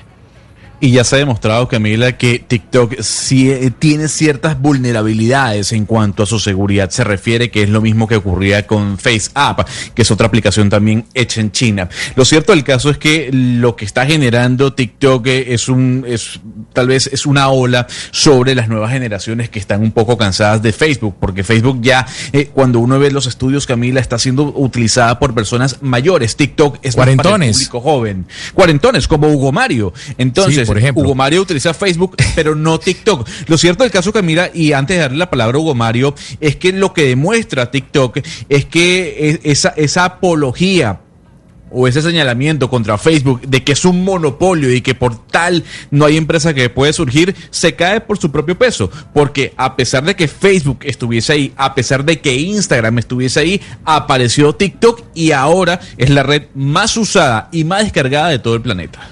Pero a diferencia de lo que decía el invitado Camila, TikTok sí es evidente que tiene un sesgo político, que es controlado por el Partido Comunista Chino, que además ha bloqueado a personas que han expresado por ejemplo, eh, su desacuerdo con, con, con, ese gobierno. Ah, no, claro, y, eh, especialmente, especialmente sucedió con cuando las protestas en Hong Kong. Usted vio cómo bloqueaban a todas las personas pero, que Pero lo que a mí no me queda claro, según lo que están diciendo ustedes, Hugo Mario Camila, y es que TikTok al final la dirige un ex ejecutivo de Disney que ha negado reiterativamente que están controlados por China y de hecho TikTok se acaba de retirar de Hong Kong justamente porque Hong Kong y China le dijeron usted tiene que trabajar para mí. Entonces, en la práctica, en la práctica todavía no hay absolutamente ninguna prueba de que TikTok eso está manipulando más datos que Facebook o que el resto. Eh, pero eso es lo que dice TikTok. Eso, es lo que dice TikTok. El hecho es que ya, o sea, India lo sacó. El hecho es que todas las compañías de tecnología obedecen al Partido Comunista.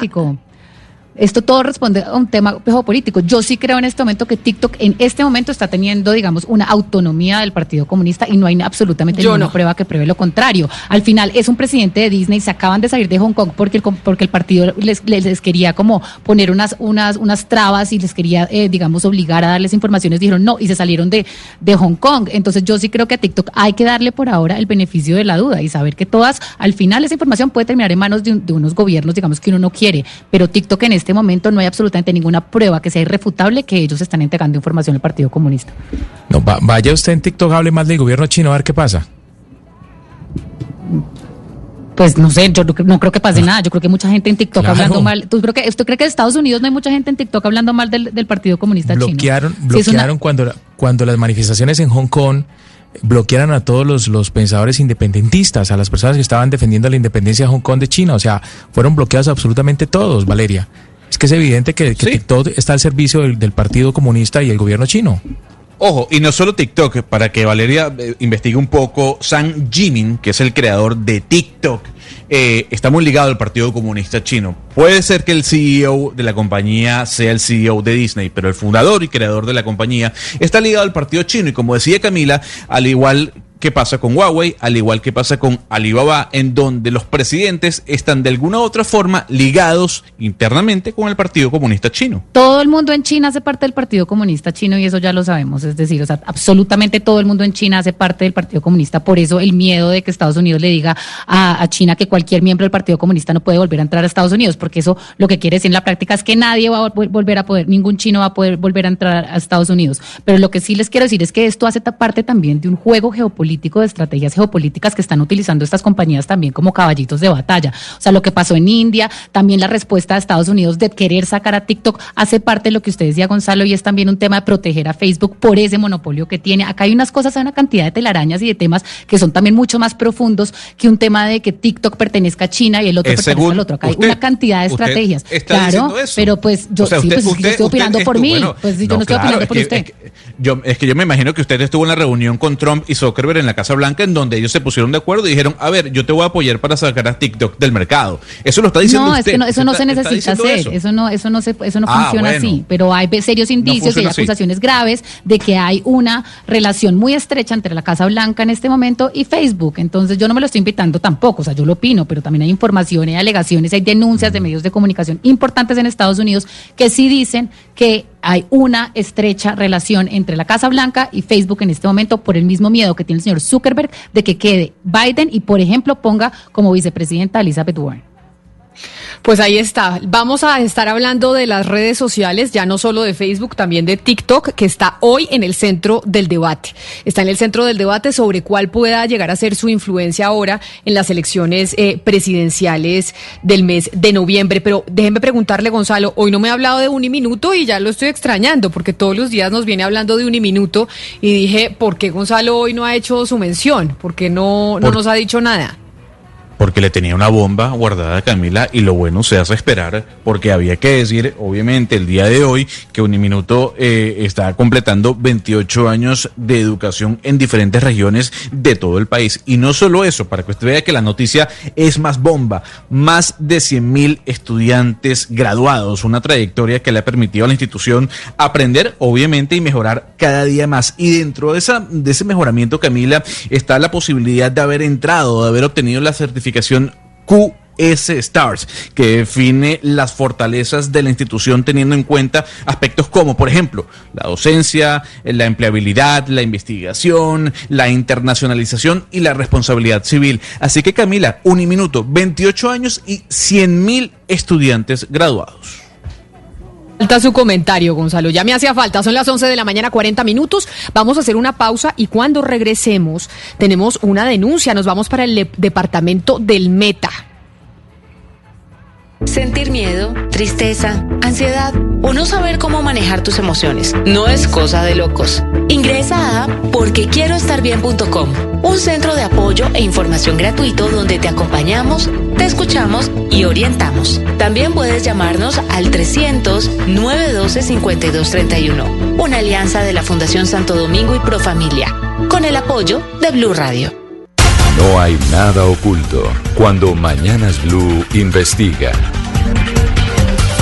Y a las 11 de la mañana 41 minutos nos vamos con una investigación al municipio de Puerto López en el departamento del Meta, del que ya habíamos denunciado algunas irregularidades en épocas de campaña el año pasado.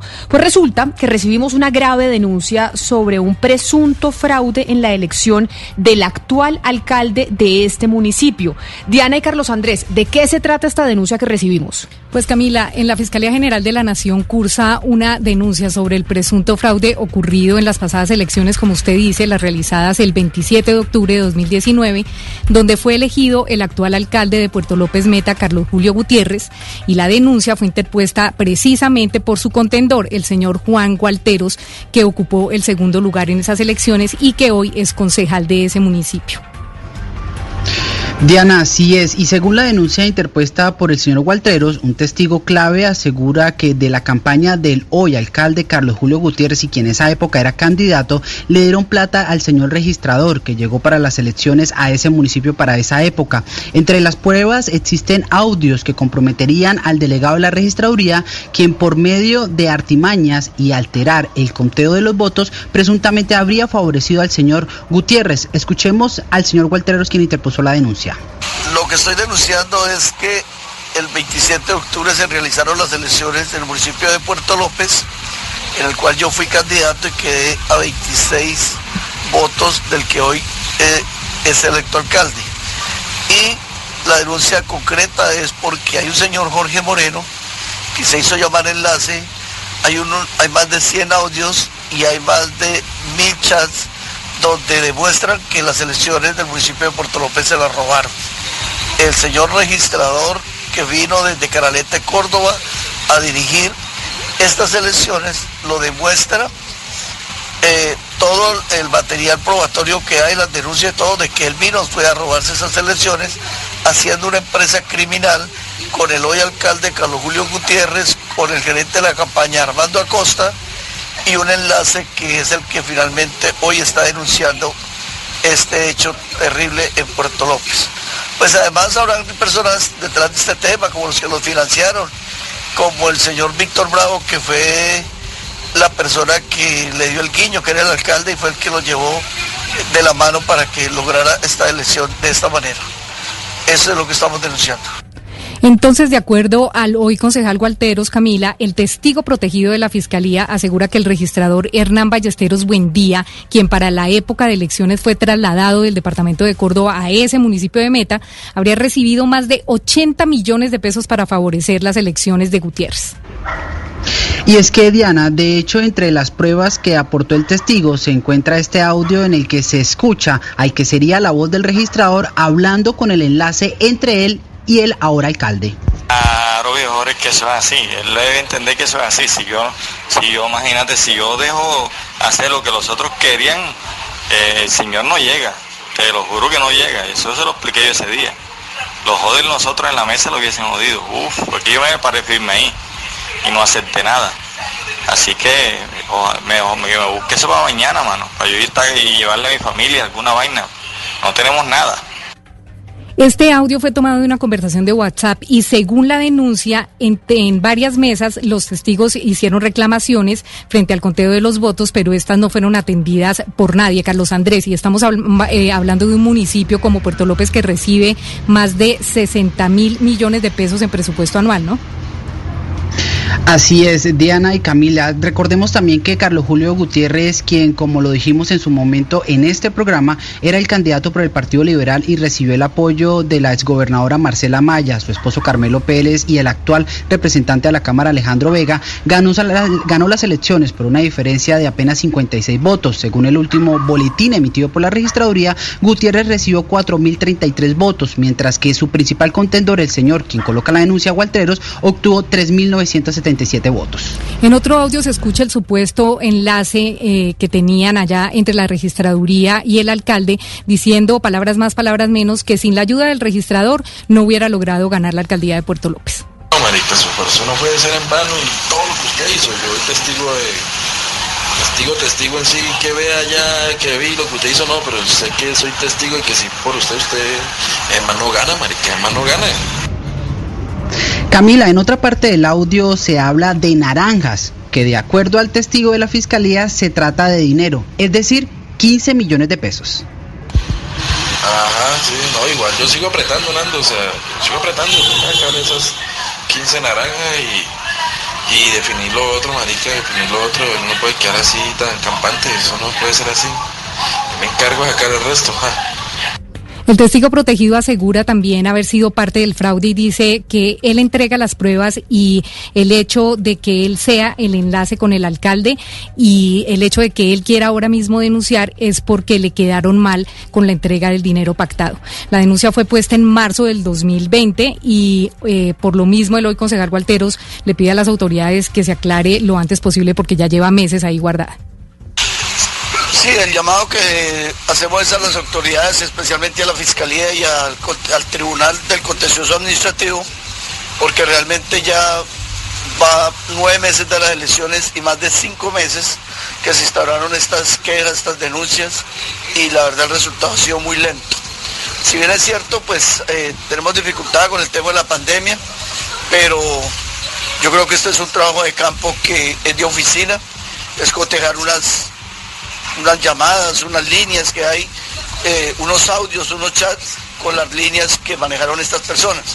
De verdad que necesitamos celeridad porque eh, es muy, muy engorroso eh, el tema, es muy contundente las pruebas, hay material probatorio suficiente y no sabemos por qué la Fiscalía ya en este transcurrir de cinco meses, la verdad no se ha visto ningún resultado.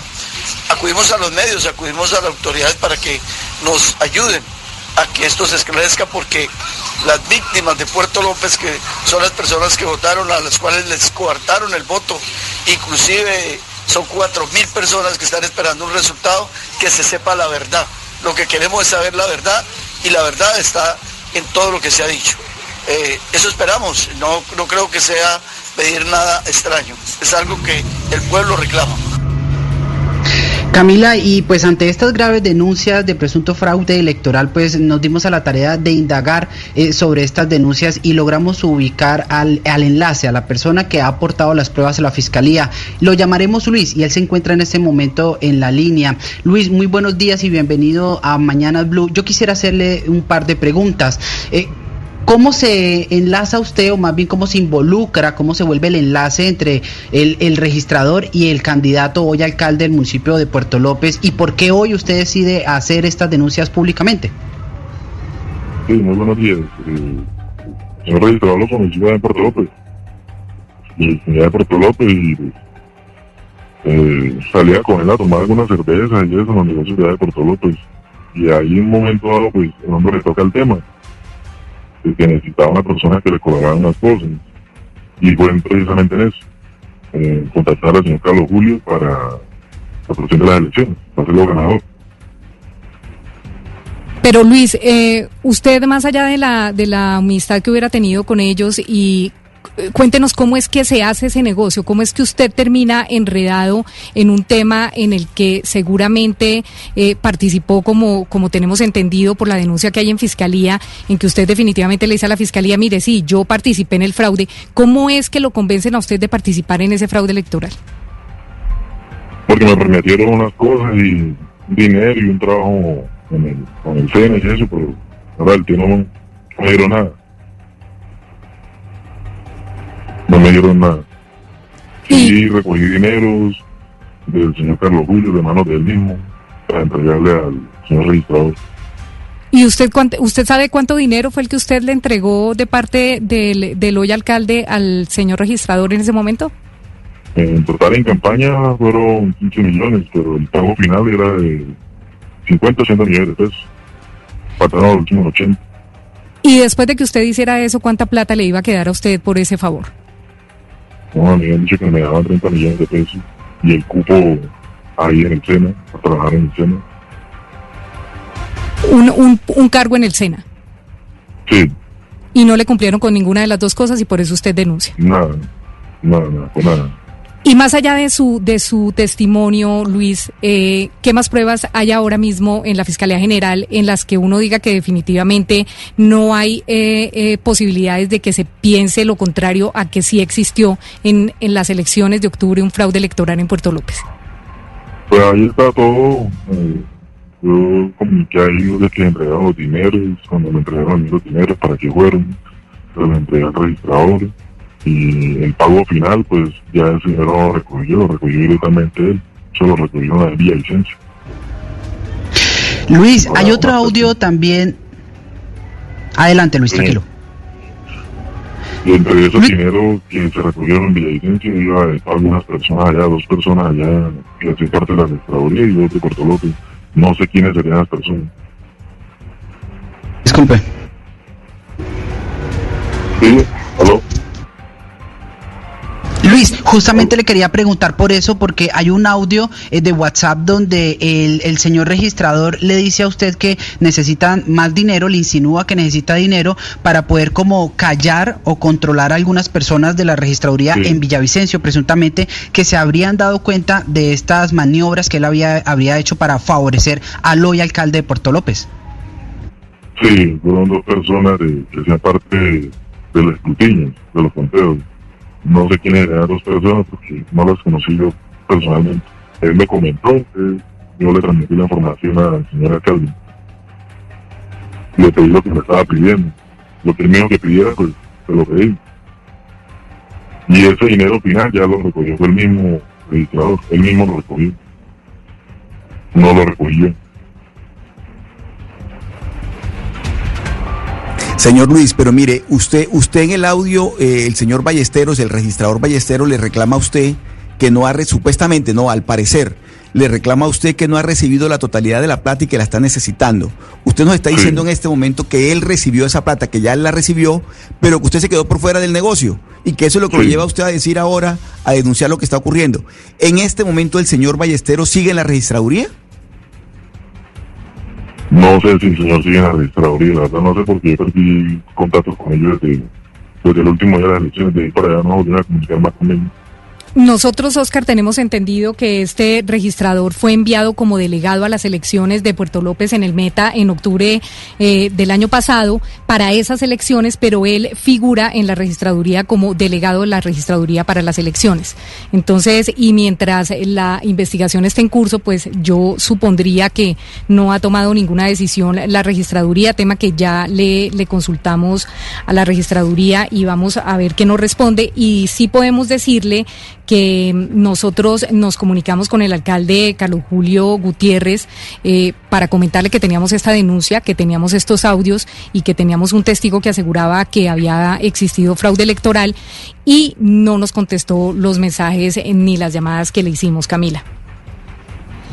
Pero entonces muy delicado esto que está pasando. Lo que va a pas la investigación que está adelantando la fiscalía es sobre todo lo que ustedes nos acaban de explicar, pero el alcalde sigue en su cargo. El alcalde sigue en su cargo y como le digo es un municipio que como lo hemos hablado acá un millón de veces, el tema de las regalías lo hace un municipio muy apetecido, Camila. Son cerca de 60 mil millones de pesos al año lo que maneja este municipio, incluido el tema de regalías, por lo que esta alcaldía se la pelean entre los caciques políticos de la región. Y como lo comentamos en algún momento y nos lo dijo hoy Carlos Andrés eh, eh, Pérez desde el Meta, pues básicamente este sería el candidato de Marcela Maya y de su esposo Carmelo Pérez, eh, actual representante a la Cámara, Ento- y el actual representante a la Cámara Alejandro Vega. Entonces es como que tiene muchos padrinazgos políticos y sí sería de verdad eh, bien malo para la región que esto resultara eh, ser cierto, esto del fraude electoral, Camila, pero por las pruebas que nosotros vimos que hacen parte de la denuncia en la Fiscalía, es un tema bien grave que la Fiscalía tendría que entrar a revisar lo antes posible. ¿Y qué ha dicho Carlos Andrés y Diana, el alcalde de Puerto López Meta, Carlos Julio Gutiérrez? Pues que básicamente es el que se favorece por todo lo que pasó en la registraduría y estos pagos de los que nos cuenta Luis, el testigo protegido de la fiscalía. ¿Qué ha dicho el, el alcalde? ¿Nosotros nos comunicamos con él? Vamos con él y no Sí, nos Camil.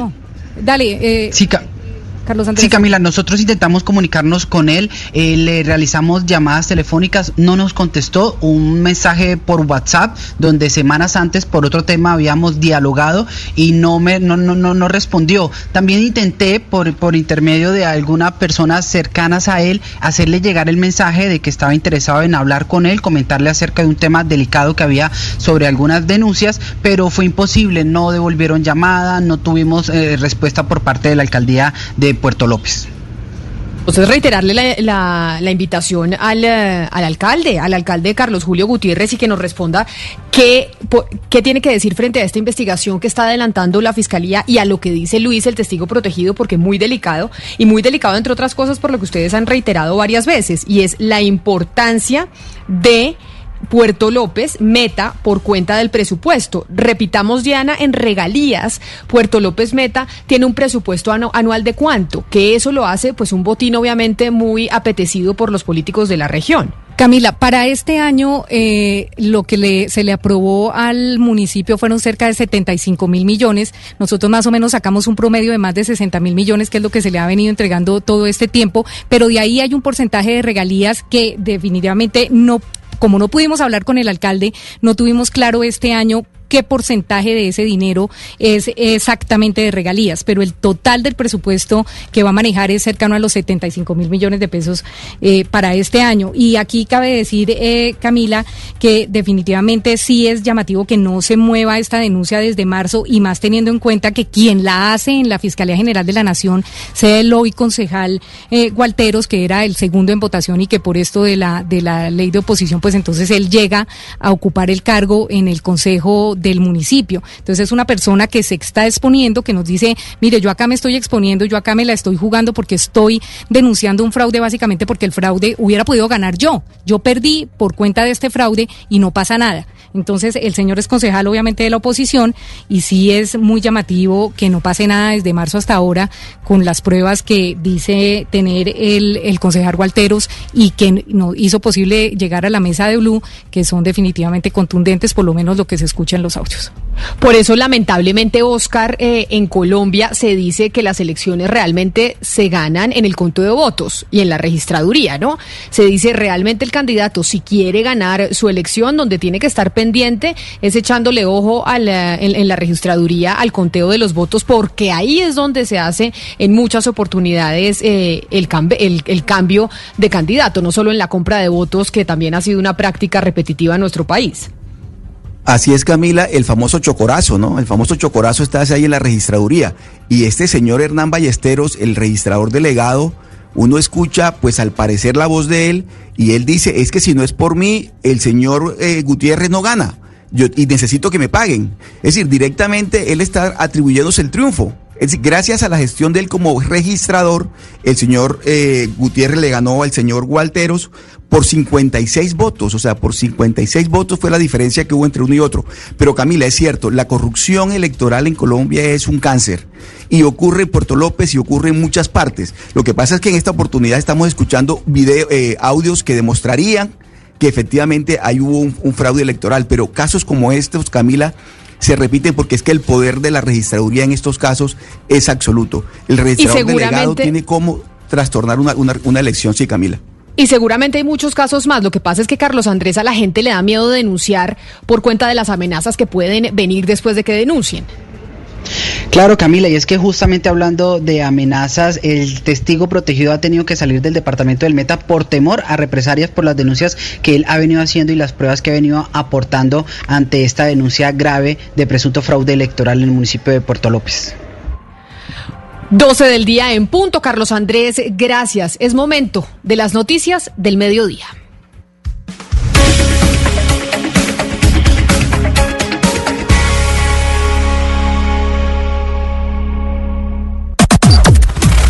Las noticias del mediodía en Mañanas Blue.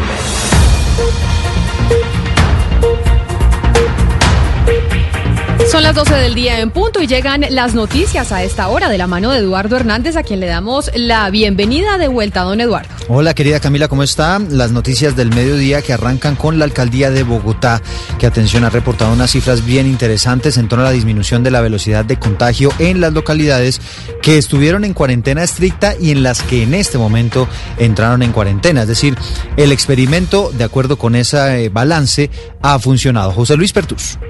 Buenas tardes. Lo que ha informado la alcaldía mayor es que no se busca que no hayan contagios en las localidades. Esto es imposible, sino que se disminuya el RT, que es el índice de contagio de una persona positiva por COVID que puede afectar a otras personas. Así las cosas en las localidades donde ya hubo cuarentena y algunas que hasta ahora van por la mitad de su periodo de alerta naranja, señala que, por ejemplo, en Chapinero ese RT quedó en 1,12, mientras que en los mártires de 1,7. En San Cristóbal el RT efectivo fue de 1,11, pero en otras localidades bajó del 1 de indicador, es decir, 0,97 en Ciudad Bolívar y 0,99 en Usme.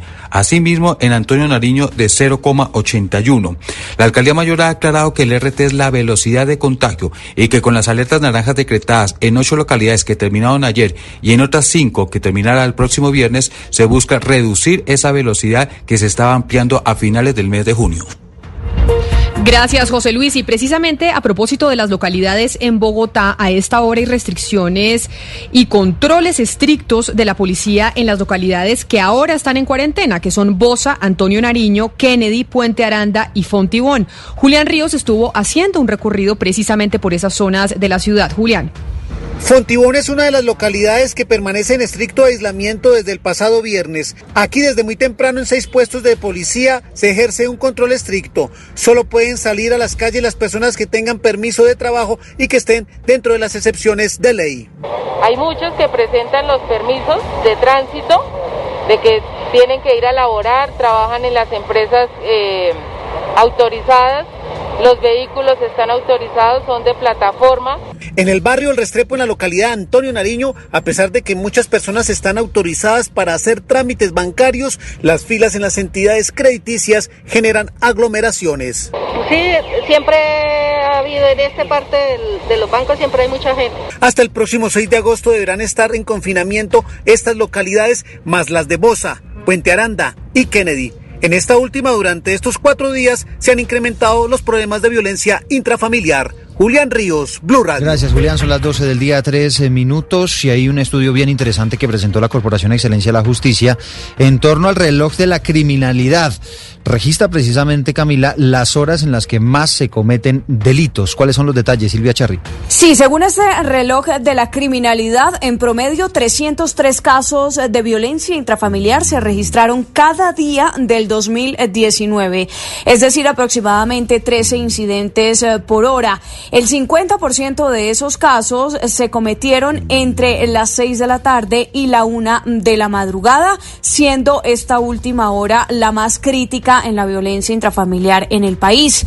Otro de los delitos eh, que analiza este reloj de la criminalidad es el hurto a personas con un promedio de 830 casos al día en el 2019. Es decir, que cada hora se cometieron en promedio 35 hurtos en todo el país. El 29 ciento de esos casos se cometieron entre las 6 de la mañana y las 12 del mediodía. Incluso uno de los datos importantes que trae el informe es que los viernes, con un promedio del 20%, se cometen más hurtos en eh, Colombia. Sobre los delitos sexuales, eh, dice este reloj de la criminalidad, se presentaron 89 agresiones sexuales al día. Esto es en promedio 3.7 casos eh, por hora. Sobre este aspecto dice que el 68 ciento de los casos se presentaron entre las 12 de la madrugada y la 1 de la madrugada, también entre las 8 de la mañana y las 12 del mediodía y entre las 2 de la tarde y las 5 de la tarde. Gracias Silvia Charri, son las 12 del día 5 minutos y a propósito de juicios por abusos sexuales avanza esta mañana el juicio disciplinario contra los soldados que confesaron haber abusado de una niña indígena en Risaralda. Juan Esteban Silva. ¿Qué tal? Muy buenas tardes. Pues sí, a esta hora avanza el juicio disciplinario en la Procuraduría, en la que están más de siete soldados que prestaban su servicio en el batallón San Mateo, que está bajo protección. Además, esta niña, recordemos, del bienestar familiar en Pereira, parte de su familia tuvo que, de hecho, dejar su casa en Pueblo Rico para acompañarla y apoyarla en la capital del departamento. Y sobre este tema, pues la Procuraduría asumió la investigación por poder preferente. Escuchemos lo que acaba de señalar la Procuradora del caso. En la que los soldados regulares, Juan Camilo Morales Poveda, Jair Steven González, José Luis Tolguín Pérez, Juan David Guaidía Ruiz, Oscar Eduardo Gil Alzate, Deison Andrés Izaza Zapata y Luis Fernando Mangaré Hernández aceptaron los cargos endilgados por la Fiscalía, consistentes en haber realizado los seis primeros actos de penetración por vía vaginal contra la voluntad de la menor indígena víctima. Recordemos que siete militares están privados de su libertad en una unidad militar mientras esperan una condena de hasta 30 años de cárcel por su responsabilidad en este hecho. 12 del día, 6 minutos. Hay más noticias porque Migración Colombia lanzó una nueva aplicación. Se llama Liberty App y tiene como propósito evitar que se exploten sexualmente a las personas. Se hace especial énfasis en los extranjeros y especial énfasis en, en los ciudadanos venezolanos. Uriel Rodríguez. Fue el director de Migración Colombia, Juan Francisco Espinosa, quien esta mañana explicó cómo va a funcionar la aplicación Libertad, que está diseñada principalmente para aquellas personas en riesgo de ser explotadas sexualmente y evitar sean víctimas de trata de personas, pues señaló que durante la pandemia sí se han presentado casos de delincuentes que abusan de estas personas, principalmente de mujeres venezolanas, pues señalan que, por ejemplo, para llevarlas al exterior se gastan entre 4 mil y 6 mil dólares persona y diariamente los delincuentes obtienen ganancias que van desde los 200 dólares hasta los 4 mil dólares, esto cada día que lo que hacen es buscar población vulnerable a partir de unos enlaces en diferentes países, llevarlos hacia un país en el cual reciban un mayor pago por esa modalidad de explotación. Por eso, una persona que a partir de este conocimiento, a partir de libertad, considera que puede estar en riesgo de, lo primero que tiene que hacer es aplicar ese botón. Dijo que el objetivo es que Libertad sea divulgada para evitar la trata y señaló que donde más se ve este delito es en Cartagena, en Santa Marta, Riohacha y el eje cafetero. Son las 12 del día, 7 minutos, y la muerte de una joven en un operativo de la policía terminó en una azonada. Esto ocurrió en el municipio de Santa Catalina, en el departamento de Bolívar. Dalida Orozco, ¿cómo es la historia? La muerte de un joven en medio de operativos de control de la policía en el municipio de Santa Catalina terminó en un ataque con piedras y elementos contundentes a la estación de policía de esa población, ubicada al norte del departamento de Bolívar. Según información entregada por la Policía Metropolitana de Cartagena, la muerte de este joven se produjo cuando un uniformado intentaba defenderse de un ataque con arma cortopunzante que le causó lesiones en la cabeza. General Henry Zanabria, comandante de la Policía de Cartagena. Un joven ataca a un auxiliar de policía causándole graves lesiones en la cabeza. El auxiliar utiliza su arma de dotación impactando al muchacho, el cual muere en un centro asistencial. Tras los ataques a la estación de policía fue necesaria la intervención del escuadrón antidisturbios para controlar los hechos de violencia. Y es que a propósito, en un barrio de Cúcuta varios policías fueron agredidos por parte de la ciudadanía cuando les pedían que cumplieran el toque de queda. Paula Tarazona. Uniformados de la Policía Metropolitana de Cúcuta fueron víctimas de agresión por parte de la ciudadanía tras acercarse a un grupo de personas que se encontraban en el sector de Cormoranes en el occidente de la ciudad para pedirles que respetaran el toque de queda. Fueron agredidos e incluso les lanzaron piedras. El comandante de la Policía Metropolitana de Cúcuta rechaza estas conductas por parte de la ciudadanía. Personas sin escrúpulos inician eh, lanzando piedras al componente policial. Es eh, pertinente hacer un acordonamiento. El comandante de la Policía Metropolitana de Cúcuta hizo un llamado a todos los ciudadanos para que mantengan las medidas y respeten a las autoridades, pues aseguran que es un momento donde cualquier irresponsabilidad podría cobrar la vida de muchas personas.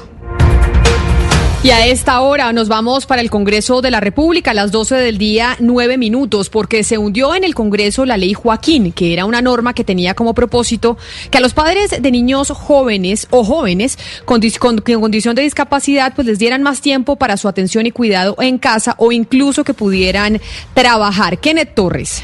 Así es, Camila, pues el menor de edad que se llamaba Joaquín murió hace unos meses y el proyecto de ley que era impulsado por su madre se hundió en el Congreso por falta de trámite al pasar por dos de sus cuatro debates. La iniciativa fue presentada por el Ministerio del Interior. Sin embargo, este proyecto no avanzó y debido a que ya pasó con el trámite que era necesario. Habla pues Natalia Sosa, que era madre de Joaquín.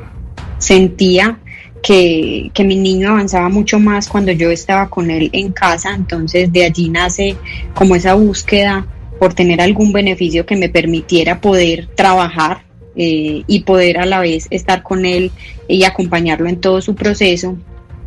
Sin embargo, este semestre la representante de Cambio Radical, Ángela Sánchez, presentó un proyecto de ley que garantizaría que los cuidadores de personas con discapacidad que cuentan con vinculación laboral tengan derecho o flexibilidad horaria a fin de realizar sus actividades de cuidado y además que tengan un pago por parte de las empresas promotoras de salud. Son las 12 del día, 11 minutos. Muy complicada la situación por las lluvias en varias regiones del país. Nos vamos para Risaralda porque en Pereira declararon la calamidad pública en la zona donde ocurrió el derrumbe que mantiene cerrado el tramo entre la Romelia y el Pollo y que tiene además varias viviendas en riesgo. Freddy Gómez, lo último. El director de la Oficina de Atención al Riesgo en la ciudad de Pereira informa que se declaró la calamidad pública en el sector de la Romelia El Pollo donde ocurrió un derrumbe hace 72 horas y que mantiene cerrado este tramo vehicular. La figura de la calamidad pública le permite al alcalde tomar decisiones de manera rápida y con el objetivo de desarrollar las acciones de mitigación eh, y de prevención para evitar que el proceso siga retrocediendo. Se espera que en los próximos días se inicie un proceso de demolición de las viviendas que aún están en pie y que amenazan con deslizarse. 12 minutos y seguimos a esta hora con noticias y nos vamos para Villavicencio porque Villavicencio es la tercera ciudad con más elefantes blancos del país. Así lo dejó ver la Contraloría General al anunciar que habrá investigaciones por 19 obras que están inconclusas. Carlos Andrés Pérez. Así es, la Contraloría General de la República investiga un posible detrimento patrimonial en 19 obras entre críticas e inconclusas que hay en la capital del Meta. El alcalde de la ciudad, Felipe Harman, aseguró que esta situación es vergonzosa y que se trata de obras que están por alrededor de los 120 mil millones de pesos. Vamos a avanzar significativamente con el acompañamiento de la Contraloría para acogernos, para terminar muchas de estas obras inconclusas y para avanzar en una dinámica de desarrollo local en el que podamos recuperar esos recursos públicos. Tras el anuncio de la Contraloría, el mandatario local se comprometió a entregar cuatro de esos elefantes blancos antes de que termine el año 2020.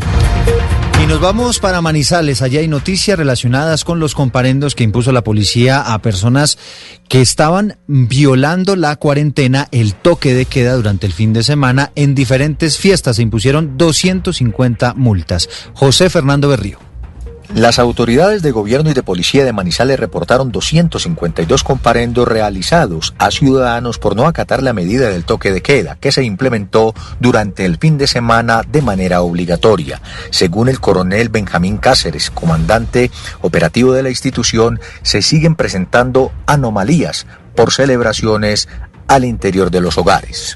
Entonces eh, la gente llega en sus hogares, se relaja y desafortunadamente con la ingesta de licores se nos presentan eh, casos de riña, de violencia doméstica, los cuales estamos atendiendo de manera pronta. Es así como se reportan 115 personas llevadas al centro transitorio por protección, un total de 27 vehículos inmovilizados con 89 comparendos. También se realizaron 23 capturas en flagrancia por otros delitos.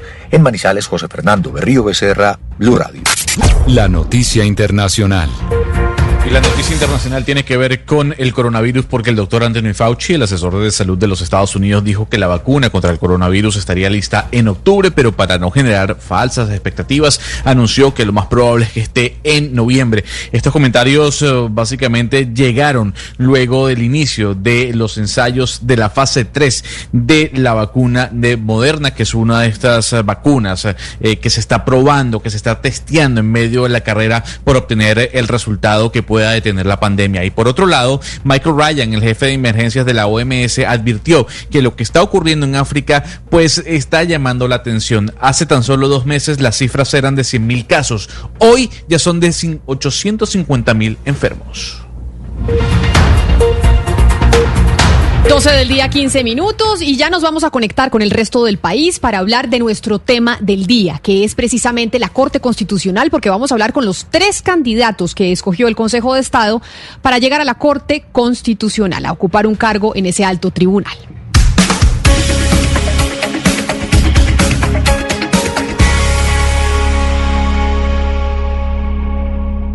Una señal que se enlaza.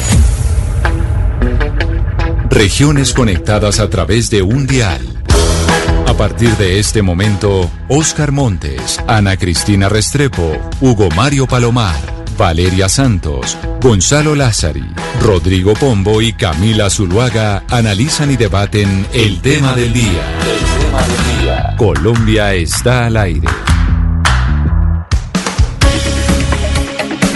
Son las 12 del día, 15 minutos, y hoy vamos a hablar de la Corte Constitucional, porque desde la semana pasada venimos hablando de la importancia de ese alto tribunal y cómo el Consejo de Estado ya tomó la decisión de ternar a dos hombres y a una mujer para que próximamente el Senado de la República escoja quién es el nuevo magistrado de la Corte Constitucional, que también fue noticia nuevamente por la renuncia de uno de los magistrados que había sido ternado por el expresidente Juan Manuel Santos, el magistrado Bernal, que tan solo duró tres años en, en su cargo y decidió renunciar porque pues recibió una oferta educativa para ser eh, profesor en los Estados Unidos. La Corte Constitucional se ha convertido pues en una institución que es decisiva del sistema político colombiano por cuenta de su diseño original en la Constitución del 91, pero también por las decisiones y las interpretaciones que la Corte ha hecho sobre sus funciones. En la Corte Constitucional se están tomando las decisiones más importantes del país y por eso nos parece pertinente e importante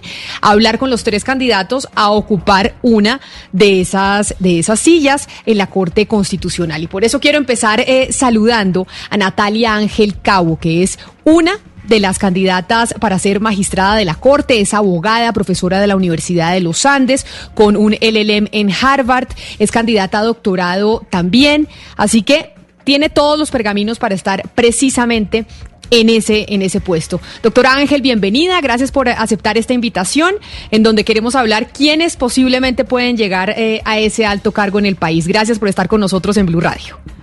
Camila, muchas gracias y saludos a toda la mesa de trabajo y a mis colegas, el doctor Ibáñez y el doctor Enajo.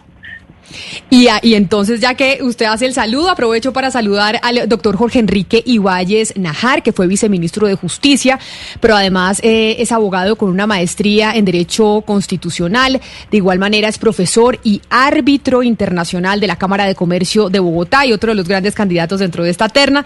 Doctor Ibáñez, bienvenido. Gracias por aceptar esta invitación aquí a Mañanas Blue.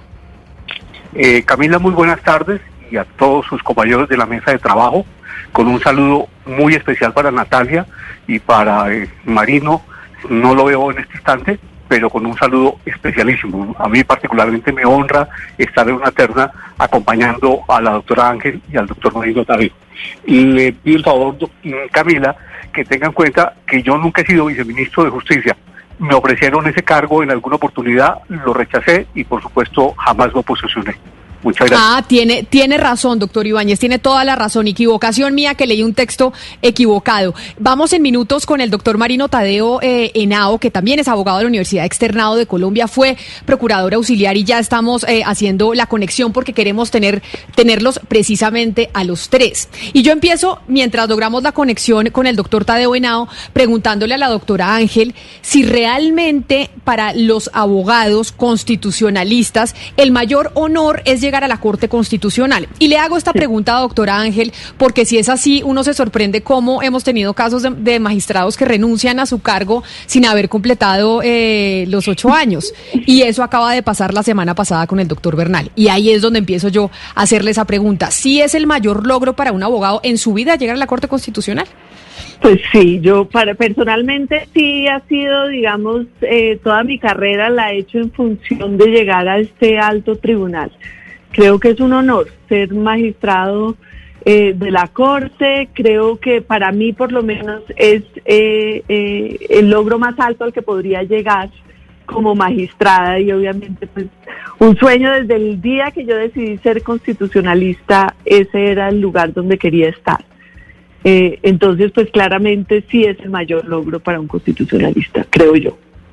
Y lo mismo para usted, doctor Ibáñez, porque usted también está muy curtido en, temas de derecho y por eso le pregunto exactamente lo mismo que le hago, eh, la pregunta que le hago a la doctora Ángel. ¿Para usted también es el mayor logro que podría llegar a tener llegar a la Corte Constitucional?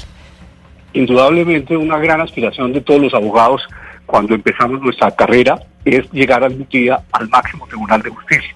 En Colombia hay varios tribunales de justicia, el Tribunal de Casación, el Tribunal Supremo de lo Contencioso Administrativo y la Corte Constitucional, pero la Corte es hoy, a partir de la Constitución del 91, el Tribunal de Cierre Constitucional.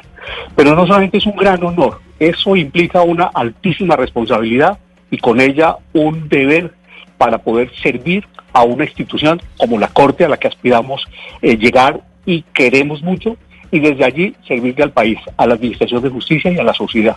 Y ese es el deber que nos impone para cumplir simultáneamente con ese honor, pero con esa responsabilidad, con ese deber que es sagrado para la Administración de Justicia.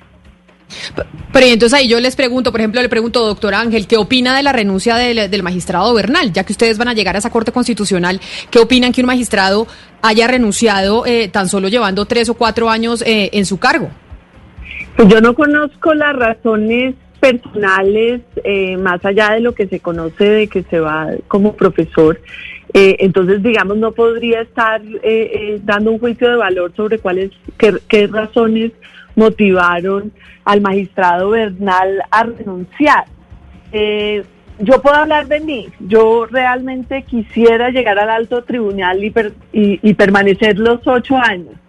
Eh, porque tengo un compromiso grande institucional y quiero mucho esa corporación. De, de hecho, eh, parte de mi vida laboral la he construido alrededor de la Corte, eh, pero pues sería muy difícil señalar cuál fue la razón o, o, los motivos que llevaron al magistrado Bernal a renunciar. Él debe tener algunos motivos personales eh, que le lleven a tomar una decisión tan difícil, porque no es una decisión sencilla eh, renunciar a un tribunal eh, al cual uno aspiraba y, y, y, digamos hizo este proceso. De hecho, el proceso para ser elegido magistrado es un proceso pues arduo. En esas estamos ahora nosotros. Eh, yo, yo estuve eternada a la Corte Constitucional el mismo tiempo de la terna del de magistrado Bernal y él hizo un proceso serísimo. Entonces, eh, eh, entonces hay que, hay que saber cuáles son sus motivos y yo creo que habría que preguntarle a él. En mi caso, pues sueño con eh, eh, llegar al alto tribunal y quedarme los ocho años como, digamos, el estadio más alto de mi carrera. Doc, doc, doctor eh, Ibáñez, creo que también usted podría responder la pregunta que le hizo Camila sobre qué piensa sobre la renuncia de, del doctor Bernal y si es normal que alguien renuncie a este cargo pues en tan poco tiempo. Bueno, muchas gracias. Pues no es la primera vez que renuncia un magistrado de la alta corte. Sigo yo porque es que Decía, no es la primera vez, eh, por ejemplo, lo hizo, aunque en un momento más tardío, el doctor Jorge Arango, que fue uno de los periodos en que no terminó el periodo en su época, posteriormente lo hizo el doctor Montealegre, después lo hizo el doctor Juan Carlos Senado y ahora lo ha hecho el doctor Bernal. Pero en todos los casos las consideraciones han sido muy respetables por todos, muchas de ellas de carácter académico y otras de carácter profesional. Muy recientemente nos acordamos, por ejemplo, del caso del doctor Juan Carlos Senado, que justamente se retiró para dedicarse a la academia y especialmente asumir la rectoría de la Universidad Externado de Colombia. Y eh, pues son decisiones personales, de acuerdo con sus proyectos de vida, que respetamos. Y como decía la, la doctora Natalia Ángel, el compromiso que los demás han tenido, y en el caso particular de nosotros, si llegamos a la Corte, es poder servir prestar un servicio, por supuesto, y al mismo tiempo mantenernos durante los ocho años, que es el periodo que actualmente la Constitución prevé y la ley estatutaria de la Administración de Justicia prevé para um, mantenerse de cargo y cumplir la obligación que nos impone este sagrado oficio. Bueno, y yo creo que ya es importante meternos un poco de lleno en lo que le interesa pues a los colombianos y es en realidad la postura que tienen estos candidatos sobre pues muchos temas álgidos que podrían definir el futuro pues de los derechos de muchos ciudadanos. Por eso yo quiero eh, pues preguntarle a usted eh, doctor Ibáñez, eh, sobre una entrevista que usted le dio al tiempo cuando estuvo en campaña para la Corte Constitucional en el año 2000. Usted en esta entrevista dijo que de ser candidato iba a votar en contra de la despenalización de la dosis de, de la droga, a favor de la penalización del aborto y en contra de la posibilidad de que haya homosexuales en el ejército. Yo quiero saber si usted sigue con estas posturas conservadoras y si también si llega a la Corte Constitucional seguiría pensando de esta manera. Eh, varias cosas y muchas gracias por la pregunta. Eh, las respuestas que dimos en su oportunidad mmm, a un formulario eh, escrito, no verbal, sin posibilidad de poder mm, contradecir y o explicar las posturas en esa época, correspondían a una posición que, conforme al ordenamiento jurídico vigente, podría uno adoptar. Sin embargo, vale la pena mencionar que ya la Corte Constitucional ha resuelto en varias sentencias de constitucionalidad que han hecho tránsito a cosa juzgada constitucional con efectos erga omnes muchas de esas situaciones. A manera de ejemplo, eh, la, penal, la despenalización del aborto en los términos y condiciones que señaló en la sentencia C-355 del año 2006 y sin perjuicio de, hoy, de ello en otros pronunciamientos. Y aquí hay un principio fundamental. Hay unos derechos, los derechos, a- no obstante no ser absolutos, los derechos en todo caso que tienen unos núcleos esen- esenciales definidos especialmente por la jurisprudencia, al hacerlo, pues simplemente se debe garantizar su efectividad en los términos que, entre otros, el Tribunal Constitucional señala, sin perjuicio de los elementos que los, la Corte Interamericana de Derechos Humanos también lo hace en el momento en que le corresponde. Y por lo mismo, no podemos, por virtud del principio de no regresividad, devolvernos a lo que ya ha dicho la Corte Constitucional. Y eso es muy claro en el, en el punto. En el siguiente punto, por ejemplo, el tema relacionado con la identidad sexual. Ya es hoy, después de muchos años, casi 30 años después de la Constitución, 20 años después de eh, las circunstancias que me comentan, que ya hay un amplio desarrollo de jurisprudencial de lo que ha sido el, el derecho al libre desarrollo de la personalidad, que implica, entre otros, respetar el principio de la identidad sexual. Y como consecuencia de ello, bajo ese principio de la identi- y derecho de la identidad eh, sexual y al mismo tiempo el derecho a la libre personalidad, al libre desarrollo de la personalidad, tenemos que respetar íntegramente los derechos de todos, que incluyen los derechos de las minorías y que incluyen los derechos de las personas en situación y con mayor razón cuando ellos han sido ya amparados por el máximo tribunal constitucional. Y es nuestro deber, vuelvo a repetir, bajo el principio de no regresividad, respetar íntegramente los derechos de las personas en situación, de las minorías y garantizar, entre otras cosas, el principio de la inclusión, para que todas las, las decisiones que se adopten, sean decisiones judiciales, sean decisiones de política pública, sean decisiones legislativas, sean unas decisiones que amparen a todos y no dejen excluido absolutamente a nadie. Y en ese Sí. sentido estamos en un nuevo esquema totalmente distinto. Cristina, antes de su pregunta, eh, me parece importante decirle al doctor Marino Tadeo Henao, que es otro de los candidatos precisamente que está en esa terna, que lo seguimos esperando aquí al aire para que podamos escuchar los, eh, los colombianos y los oyentes, pues básicamente quiénes son esos tres candidatos que pueden llegar a ocupar una silla, diríamos, en el más importante alto tribunal eh, del país, Ana Cristina. Sí, eh, Camila, precisamente con base en lo que está diciendo eh, el doctor Ibáñez, pues este fin de semana hubo eh, dos, pues entre varias alertas que ha habido, hubo dos alertas. Una es la columna eh, del señor Humberto de la Calle Lombana para proteger la Constitución y la otra es un video que está circulando de Rodrigo Lara, donde dice pues que el peligro que significan este, este Congreso virtual para ciertos proyectos muy pertinentes que, que él considera eh, y que muchos consideran peligrosos. Entonces, pues yo le quisiera preguntar, eh, por lo pronto, a, tanto a la doctora Ángel como al doctor Ibáñez, primero a la doctora Ángel, pues cómo confiar en que, en que sí se va a cuidar la Constitución por encima de las presiones e ideologías políticas, porque en este momento la presión política es supremamente fuerte y estas eh, estos decisiones eh, online, pues ya hemos visto todos los problemas que tienen. Pues yo, yo siempre he creído que la mejor manera de garantizar la defensa de la Constitución es escogiendo buenos magistrados. Y creo que en este caso el Consejo de Estado hizo una tarea muy juiciosa de, eh, de hacer un proceso muy riguroso para tratar de escoger una terna donde vengan personas que tienen una trayectoria en el derecho amplia y por eso igual que el doctor Ibáñez yo también me siento muy honrada con mis compañeros eh, de terna. Eh, y creo que cuando uno es un buen jurista, pues va a defender la constitución que va a prometer además eh, defender el día que se posesione. Entonces creo que, que la defensa de la constitución también va a estar dada por las personas que llegan al alto tribunal, aunque yo siempre he señalado que no es solo la Corte Constitucional la que defiende la Constitución. Eh, la Constitución es una es, es básicamente es una carta que debemos apropiarnos todos los ciudadanos y también eh, defenderla y creo que la Constitución del 91 en mi caso, yo siempre me he dicho, siempre en casi todos los discursos he dicho que soy hija de la Constitución del 91 y creo que es una muy buena apuesta para seguir defendiendo. Las constituciones son de largo aliento, no constituciones, eh, eh, 30 años pareciese que fuera una cantidad en una constitución y no lo es. Eh, todavía hay muchas apuestas, la constitución todavía tiene muchas promesas incumplidas eh, y creo que es no solo por parte de la Corte Constitucional, sino de los ciudadanos, también hacer respetar sus principios, sus derechos, sus valores eh, y apropiarnos todos de la defensa de la carta, que es como se dice la carta de navegación de un país. Eh, y creo que sí es importante defenderla.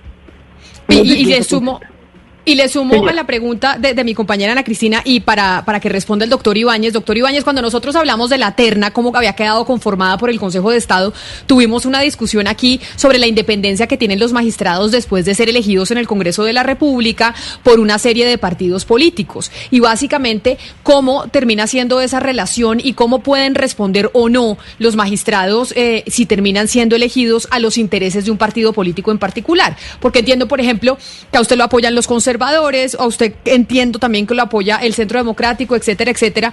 ¿Cómo se maneja esa independencia después cuando los magistrados llegan a la Corte? Que no vayan a depender de obedecer a los criterios ideológicos, morales, etcétera, etcétera, de aquellos congresistas que votaron por ustedes eh, para que salieran elegidos y llegaran a la Corte. Muchas gracias, Camila. En primer lugar, siguiendo el orden de la pregunta, eh, yo participé en la expedición de la Constitución del 91 fui asesor de la Asamblea Constituyente. De hecho, eh, por gentileza de los constituyentes, yo me permitieron, como funcionario que fui en esa época del Banco de la República y asesor del banco, redactar e incluir, porque así lo aprobaron, todo el capítulo de banca central en la Constitución.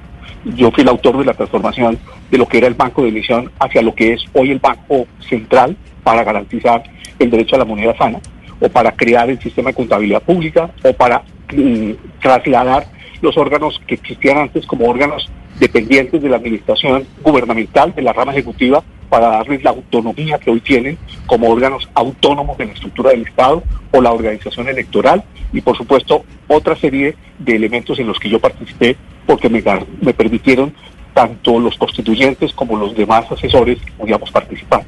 Y así como la doctora Natalia se considera una hija de la Constitución, yo me considero con todo respeto un copartícipe en la producción de la Constitución. Yo soy, en ese sentido, somos la paternidad responsable de muchos de los temas que hay en la Constitución. Y he participado en su desarrollo, en muchas leyes, como la Ley Estatutaria de Administración de Justicia, las leyes de Administración Pública, otras leyes importantes.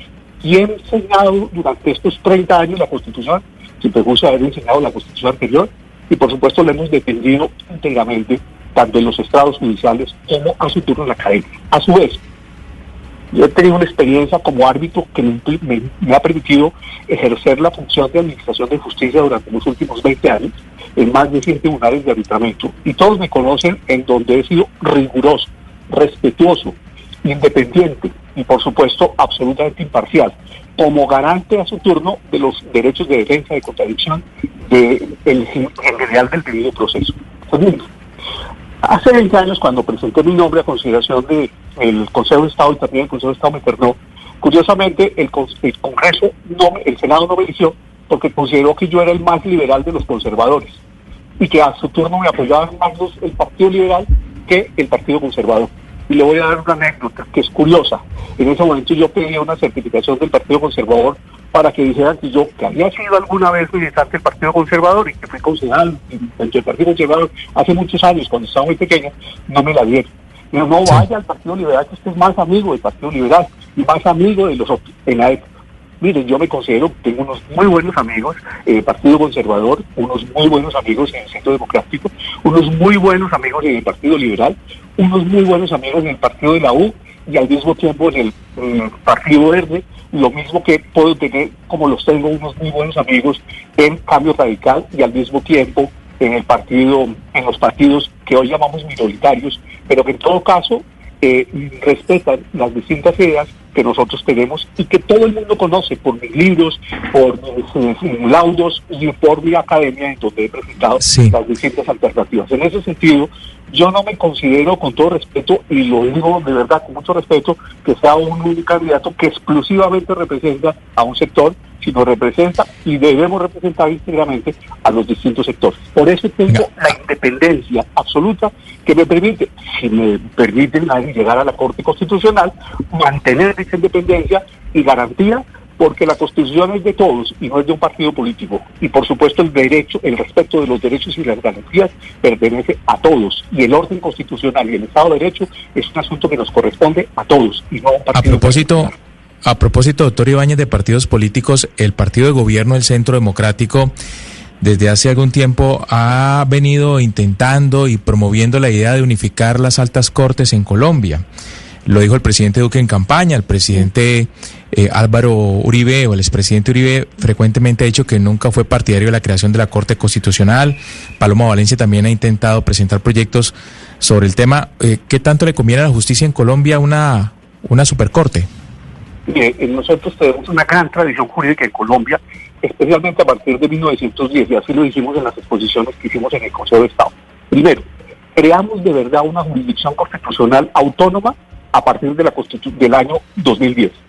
Es el primer país del mundo que en 1904 y posteriormente en 1910 creó la acción pública de inconstitucionalidad. Hans Kelsen quiso venir a Colombia a estudiar Derecho Constitucional porque decía yo quiero estar en ese país donde un ciudadano tiene el poder de mover el aparato jurisdiccional del Estado para poder garantizar la vigencia, la garantía y la supremacía de la Constitución. Y a su turno, en 1913, hicimos una gran transformación en lo que se denomina la jurisdicción contencioso administrativa, que es un modelo, no solamente en Colombia, sino en América Latina, es un referente internacional. Y por supuesto, toda la tradición histórica que tiene la Corte Suprema de Justicia. Nosotros ya abandonamos la teoría de la Corte Única y tenemos una multiplicidad de cortes con una autonomía de cada una de ellas que debemos respetar la, eh, la Corte Suprema de Justicia como Tribunal de Casación para reconocer y, tramitarlas con todas esas particulares la jurisdicción de lo contencioso administrativo que tiene una amplísima trayectoria en Colombia y que debemos garantizar y al mismo tiempo debemos ayudar a que mantenga su independencia y su autonomía, porque vuelvo a repetir, es un referente internacional y debemos mantener un tribunal constitucional. Pero me parece... Participamos, no estoy de acuerdo que haya una sola corte, debemos mantener las distintas cortes que garantizan la autonomía, así como yo soy partidario y defiendo la JEP, y así como defiendo también a las demás jurisdicciones, las demás organizaciones de la rama judicial y las defiendo porque yo soy también capaz y estoy defiendo los organismos que se han creado después de las recientes reformas constitucionales, entre ellas la Jurisdicción Especial para la Paz. ¿Coincide usted, doctor Ángel, con esto que está diciendo el, doctor Ibáñez, que además ha sido motivo también de muchas peleas entre los altos tribunales, que es lo que llamamos nosotros en los medios de comunicación con esos titulares que siempre titulamos igual el de choque de trenes?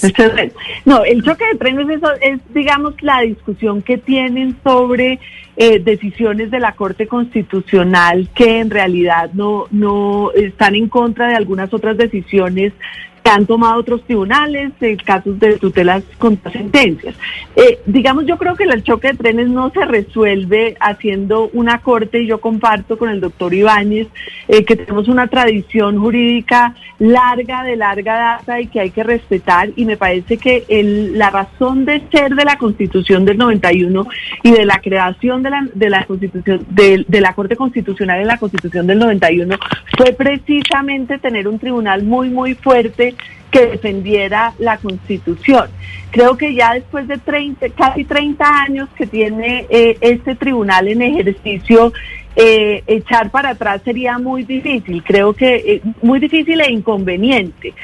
creo que se ha consolidado una jurisdicción constitucional fuerte que se debe seguir consolidando eh, y creo que lo, que tú llamas choque de trenes hay que solucionarlo, digamos que no le hace bien a la justicia, eh, pero no la solución no es eh, de ninguna manera a través de una sola corte. Eso no es lo que va a solucionar un problema o una discusión de, que en realidad termina siendo jurisprudencial y podría solucionarse de otras maneras.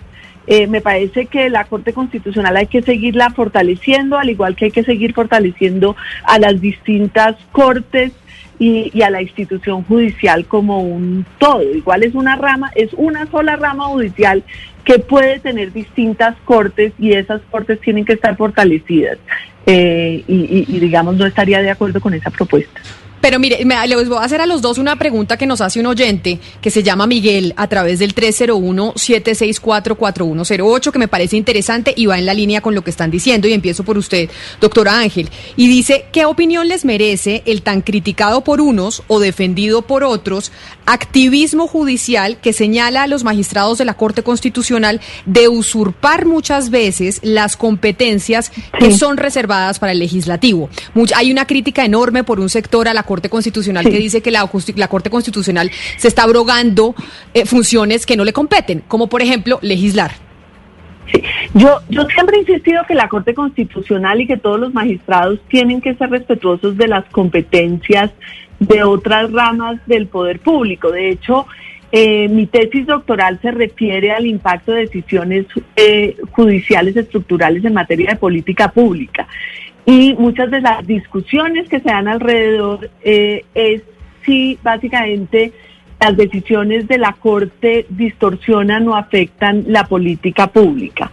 Eh, yo sí creo que los jueces tienen que ser respetuosos de las competencias de las demás ramas del poder público, que tienen que ser sensibles a, como, digamos, al impacto que esas decisiones tienen eh, por ejemplo, en el contexto que yo les estaba diciendo de materia de política pública, porque la política pública no puede hacerse a través de decisiones eh, judiciales. Eh, hace mal las políticas públicas.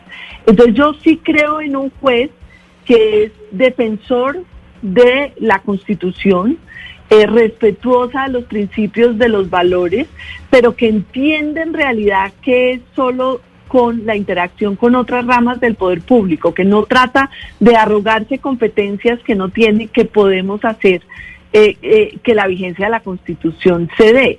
Cuando los jueces son excesivamente o, usurpan competencias de otras ramas del poder público o toman decisiones que no les corresponden o no promueven diálogos que no les corresponden, no solo hacen malas decisiones, sino decisiones que no se cumplen.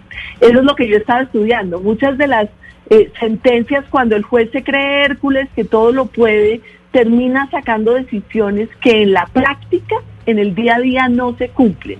Entonces yo siempre he señalado que los jueces tienen que ser sensibles eh, eh, a sus decisiones, de, digamos, a tener como anticipar cuáles son las consecuencias de sus decisiones.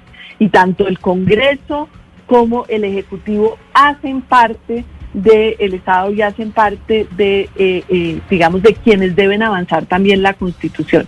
Entonces yo siempre he creído que el juez tiene que ser un juez que defiende, digamos, eh, llamámoslo como Habermas señalaba, militante en la defensa de la Constitución, pero sensible con el respeto de las otras ramas del poder público. Creo que eso sería lo que diría yo. No sé. doctor, Ibáñez, ¿y usted en, en ese sentido frente a la pregunta del oyente? Sí, muchas gracias. Yo soy partidario que la Corte Constitucional no solo no asuma, no desborde o no mm, ejerza funciones de carácter constituyente y a su turno funciones legislativas o funciones administrativas o cualquier otro tipo de funciones públicas.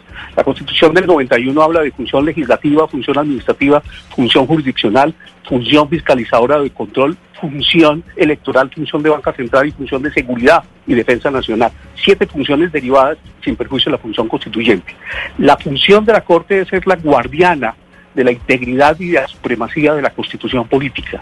Y la constitución política es la expresión de la soberanía popular.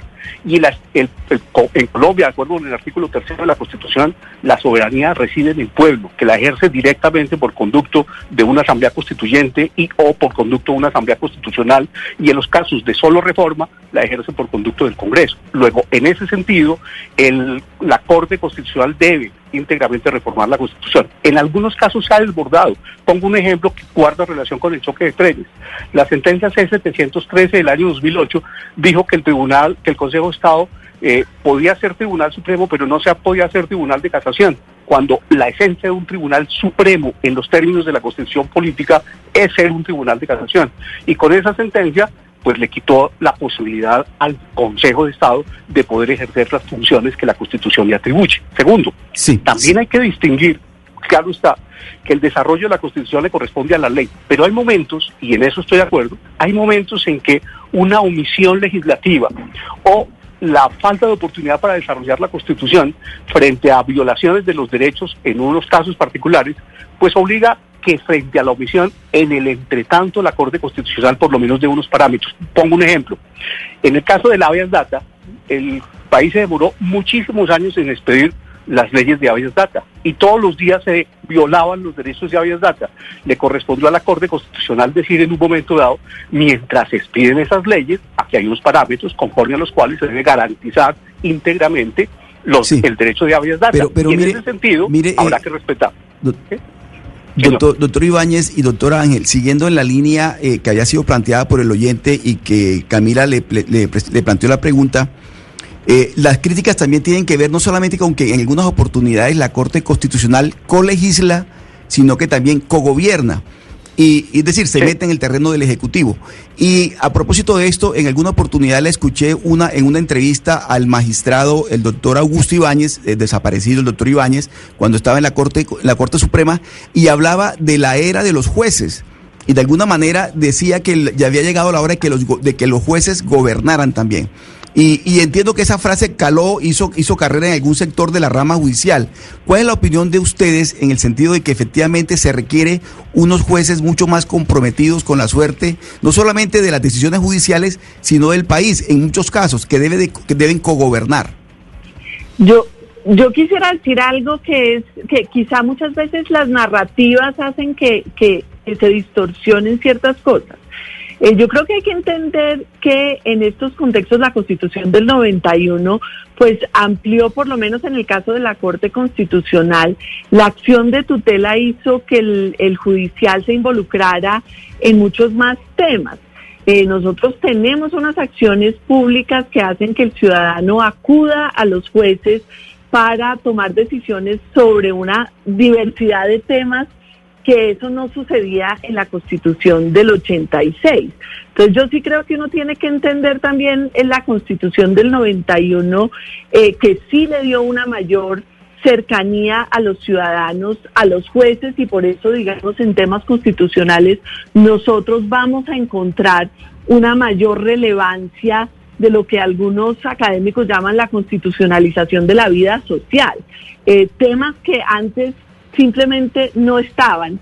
Eh, competencias del juez constitucional que simplemente antes no estaban. Entonces, eh, no es, el mismo diseño constitucional hace que no sea sorprendente una mayor fortaleza y una mayor relevancia de los jueces en muchos otros temas que antes no estaban. Eh, sin embargo, vuelvo insisto yo en la necesidad del balance entre el rol del juez y las distintas ramas del poder público. Por ejemplo, una de las grandes preocupaciones que tienen muchos es en materia económica. Hay unas discusiones constitucionales muy fuertes sobre si el juez debe intervenir o no en materia económica o en materia de política pública, porque como les digo, eh, eh, son de competencia del Ejecutivo. Entonces, cuando el juez toma decisiones económicas, podría eh, señalarse que entonces está interviniendo en las esferas de otras ramas del poder público. Yo siempre he tenido una respuesta a esa pregunta eh, eh, que tiene que ver con el balance de funciones entre eh, las distintas ramas y es que es una muy mala pregunta. Uno no puede preguntar si el juez debe intervenir en la economía porque el diseño económico le corresponde en principio al Congreso o al Ejecutivo, porque el diseño constitucional va a hacer que el juez constitucional a través de acciones públicas de constitucionalidad o a través de acciones de tutela pues termine involucrándose en temas económicos. La pregunta relevante, y yo creo que para todos los temas, no es si va a intervenir en la economía, sino cuál es la mejor manera de su intervención. Y uno, por ejemplo, para seguir con mi ejemplo en, en- en temas de política pública, pues si el juez constitucional considera que tiene que usurpar las competencias del legislador y tomar decisiones demasiado detalladas donde no tiene el expertise técnico que podrían tener, eh, eh, eh, digamos, eh, el Ejecutivo en ciertos casos, el legislador, pues en realidad, como les digo, son malas decisiones. Pero Sí. el juez no quiere decir que no tenga ningún rol. El juez puede, por ejemplo, hoy en día está, eh, eh, digamos, desde el término es, es, eh, se usa la- lo que se llama justicia dialógica, pero en realidad es tratar de promover un diálogo entre entidades públicas. Entonces, en cambio de yo señalarle exactamente cómo tiene que ser la política pública, yo sí puedo promover que se haga una política pública y, per- y permitir que sean las ramas del poder público las competentes para ese diseño, pero no quiere decir que el rol, que el juez no tenga ningún tipo de rol. Eh, y le pongo el ejemplo, o sea, eh, eh, en este país hay, por ejemplo, la sentencia sobre desplazamiento forzado, que es muy, muy famosa, pues cuando no había una política pública, que haya una corte señalando que es necesario que haya una política pública, no quiere decir que el juez tenga que hacer la política pública, es el legislador. Pero, claro, pero, pero un eso rol en llamar la atención, exacto.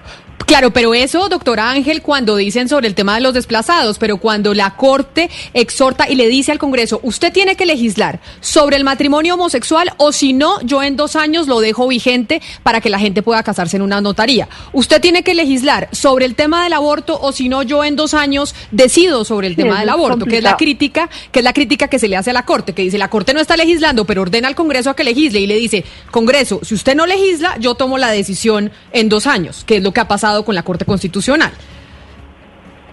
Sí, en esos casos, señor. Ah, perdón, sí, doctor Ibáñez. Continúe, doctora Natalia. No, yo ya hablé mucho. eh, Camila, muchas gracias. Yo, eh, en frente a la observación que hicieron hace un momentito del el siglo de los el siglo de los jueces, tengo esta observación. Es cierto que durante muchos siglos fueron los reyes o los tiranos, los monarcas, los que hicieron de las suyas. Y eso obligó a sustituir al gobierno de los monarcas y de los demás por el gobierno del legislador. Y algunos pensaron que este siglo era el siglo de los jueces, pero no. Hemos pasado y hemos construido el Estado de Derecho a partir de un Estado de legalidad a un Estado constitucional. Y hoy estamos trabajando en la construcción de un Estado de Derecho internacional. Todas las personas incluyendo los jueces, a las altas cortes y a los demás, deben estar sometidos íntegramente a la Constitución, a los tratados internacionales, a la Constitución y a las leyes. Total que ya no es hora de hablar que ahora vamos a sustituir a los que no tuvieron el poder en algún momento. Nosotros debemos hacer garantizar y garantizar el imperio del Estado de Derecho y garantizar la efectividad de la justicia. Por supuesto, claro, pero... a su turno, a su turno en relación con el, con el otro tema el, el, el, la Corte Constitucional no puede, así como no puede asumir funciones constituyentes ni funciones legislativas, tampoco puede asumir funciones de carácter administrativo. Y el ejemplo que acaba de colocar la doctora Natalia me sirve para lo siguiente.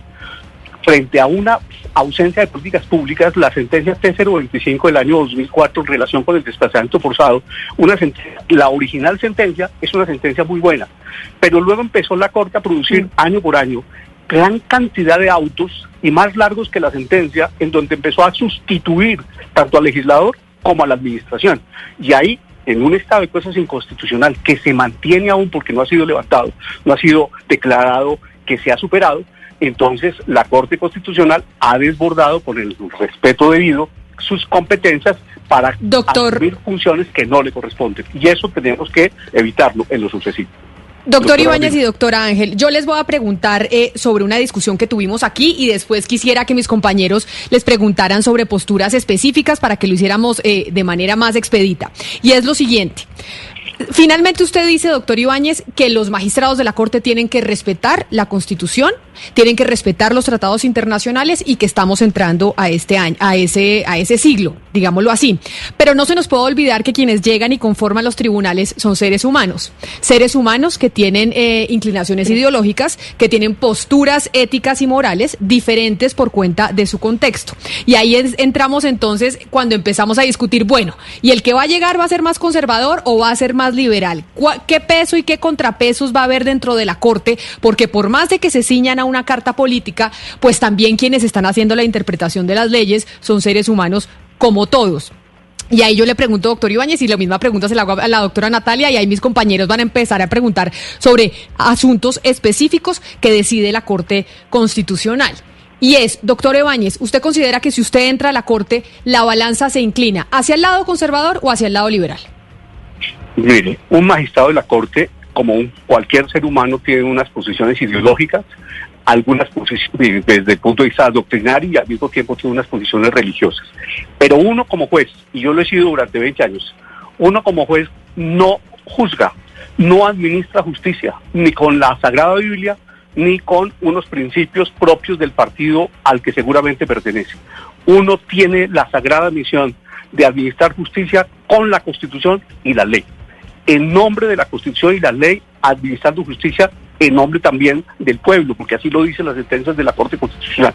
Y uno debe desprenderse de su condición ideológica y de sus postulados religiosos para que en ejercicio de sus funciones del cargo asuma íntegramente la competencia como Claro, juez pero- para garantizar íntegramente la Constitución. Y ahí yo entonces- la Constitución es una la Constitución es una Constitución política, pero la Constitución la- el pueblo se casó con unas teorías que mientras el pueblo no las modifique a través de una sustitución o una expedición de una nueva Constitución, la Corte Constitucional tiene la obligación de garantizar lo que esa Constitución establece. Y ese es el criterio. Y antes, y antes de ir con la doctora Natalia, que nos responda a esa misma pregunta, cuando usted dice, lo- la religión, por más religioso que sea, yo no tiene que generar ningún tipo de influencia en mis fallos como juez constitucional, pero por ejemplo, eh, cuando se está discutiendo una sentencia sobre el aborto, y yo directamente le pregunto, doctor Ibáñez, usted, si llega a la Corte Constitucional y le toca esa discusión, ¿cuál sería su postura? Es que, vuelvo a la primera pregunta, ya esa es una discusión, no es nueva, hay unas sentencias de la Corte Constitucional que han definido una serie de asuntos que han sido planteados ante ella y los hemos, y los, los, ha decidido la Corte y todos los hemos respetado. Ahora, situaciones nuevas relacionadas con una, una ampliación de derechos, pues habrá que revisarlos. Yo soy respetuoso de las decisiones que hasta ahora la Corte Constitucional ha adoptado en esa materia. También le digo lo siguiente con mucho respeto, y no sé cuál es la opinión de la doctora Natalia Ángel ahí sobre el particular y de los demás, pero unas posiciones muy concretas hoy en relación con el tema es imposible definirlas si no es a partir de la demanda y de los elementos que se con- que constituyan el contexto de la demanda. Pero si hemos de asumir una, una postura hoy en estos debates, pues eso genera después que mañana nos tengamos que declarar impedidos Ah, o que nos recusen por asumir una posición concreta. Entonces, Entiendo perfecto. generales. Pero sobre entonces esa misma pregunta, sin preguntarle sobre el aborto, doctora Ángel, sobre No, pues hacia iba- dónde inclinaría la balanza en la Corte si decir- llegase usted a ocupar ese cargo. lo mismo y a veces uno no se da cuenta cómo funcionan las decisiones en la Corte, no son decisiones individuales, sino bastante colegiadas. Y por lo menos yo que he tenido el ejercicio de ser con juez eh, en la Corte Constitucional o el, el ejercicio, no, el honor de ser con juez en la Corte Constitucional, es bastante sorprendente que muchas veces llega uno con una idea de cómo piensa que debe ir el caso y a través del diálogo y de la discusión colectiva uno termina cambiando su postura. Entonces no es necesariamente que uno la tenga que, además, bueno, igual la Corte también eh, eh, pues tiene muchas decisiones que son muy cercanas. Eh, y uno ve que algunas veces unos magistrados votan en un bloque y otras en otro bloque. Eh, eh, esa, esa discusión colectiva y deliberativa es bastante eh, interesante y se da. Yo comparto con el doctor Ibáñez, comparto con usted que un juez tiene una, una determinada forma de ver el mundo y que no, y que es una, digamos, que sería una idealización creer que los jueces siempre es, eh, eh, no, no, no miramos de acuerdo a nuestros ojos, digamos, y a nuestra propia experiencia. Pero yo sí también comparto con el doctor Ibáñez que uno en general como juez trata de poner su propio ser en el papel eh, y tratar de escuchar los argumentos eh, y cuáles, eh, digamos, las posturas que se dan. Yo creo, por ejemplo, en el respeto también del precedente. Entonces, no es que haya un juez que es completamente libre para tomar una decisión, sino que en realidad tiene que seguir un precedente que ya está establecido por la Corte y que, y que digamos, tiene que tener unos muy buenos argumentos para alejarse del precedente y hacerlo explícito. Entonces no es así de fácil que es que uno uno sea llegue un magistrado y pueda cambiar eh, eh, el curso, lo creo difícil. Y además, Camila, si usted se da cuenta, hay decisiones en donde hay magistrados que los ubican políticamente en un área, en una tendencia, y terminan tomando decisiones muy distintas. eh, Caso del las doctor Bernal que renunció y se creía se creía que era de una tendencia política ideológica y terminó siendo de otra. Ma- ya les iba a decir magistrados, alguno de los dos va a llegar a ser magistrado de la Corte Con- Constitucional. Se nos acaba el tiempo, nos podríamos quedar horas. Mis compañeros se quedaron con muchas preguntas sobre sobre el tintero porque sin duda alguna el cargo que alguno de ustedes va a llegar a ocupar pues es uno de los más importantes del país y por eso nos parecía importante que los oyentes escucharan quiénes son aquellos candidatos que están aspirando a esa silla. Doctora Natalia Ángel, mil gracias por haber estado con nosotros y no le deseo suerte, sino simplemente una competencia en franca lid en el Congreso de la ¿Puedo República. decir? necesitamos más mujeres en la corte. ¿Usted consideraría, si no, usted me decía un oyente que sí, que le preguntara, me decía un oyente, pregúntele a la doctora Ángel si ella no gana, si consideraría que es una decisión machista del Congreso de la República y que si el tema del género no, tendría que creo- ver. Yo, digamos, yo creo que las mujeres tenemos ciertas dificultades eh, grandes, eh, pero eso ya me da como para tener horas. Eh, pero no creo, yo, yo, el Congreso siempre a mí me ha tratado muy bien, la vez pasada también me trató muy bien, eh, pero sí necesitamos más mujeres en la Corte. Claro que sí. Yo, le puedo, yo puedo decir, yo puedo decir Camila con mucho respeto que así como nos ha, se ha referido a nosotros como magistrados, yo aspiro que la- el, con- el- el Senado esta vez tenga la posibilidad de elegirme a mí y en una próxima oportunidad, en alguna próxima ocasión, la doctora Natalia pueda ser también magistrada de la Corte porque tiene unos pergaminos que la habilitan para poder llegar. Tal vez Sí, con apenas tener una oportunidad y vamos a ser unos magníficos colegas porque respetamos íntegramente los tratados internacionales, respetamos la Constitución y cualquier decisión que adoptemos va a ser con fundamento en esos tratados internacionales y en la ley. Así lo Doctor Jorge Enrique. Ibáñez, mil gracias Eh. por habernos atendido, a los dos mil gracias por haber estado aquí. Nos perdimos de Marino Tadeo Henao, que tenía compromiso de estar con nosotros y no nos contestó el celular. Estaba comprometido para atender también esta invitación. No sabemos qué pasó, ya les contaremos a los oyentes qué pasó con el otro candidato. A todos ustedes, gracias por haber estado aquí con nosotros en Mañanas Blue cuando Colombia está al aire. Estos son dos de los candidatos a magistrado de la Corte Constitucional. Ya saben, nos encontramos nuevamente mañana a las diez y media de la mañana y quédense con nuestros compañeros de Meridiano Blue que llegan con muchas noticias de Colombia y del mundo.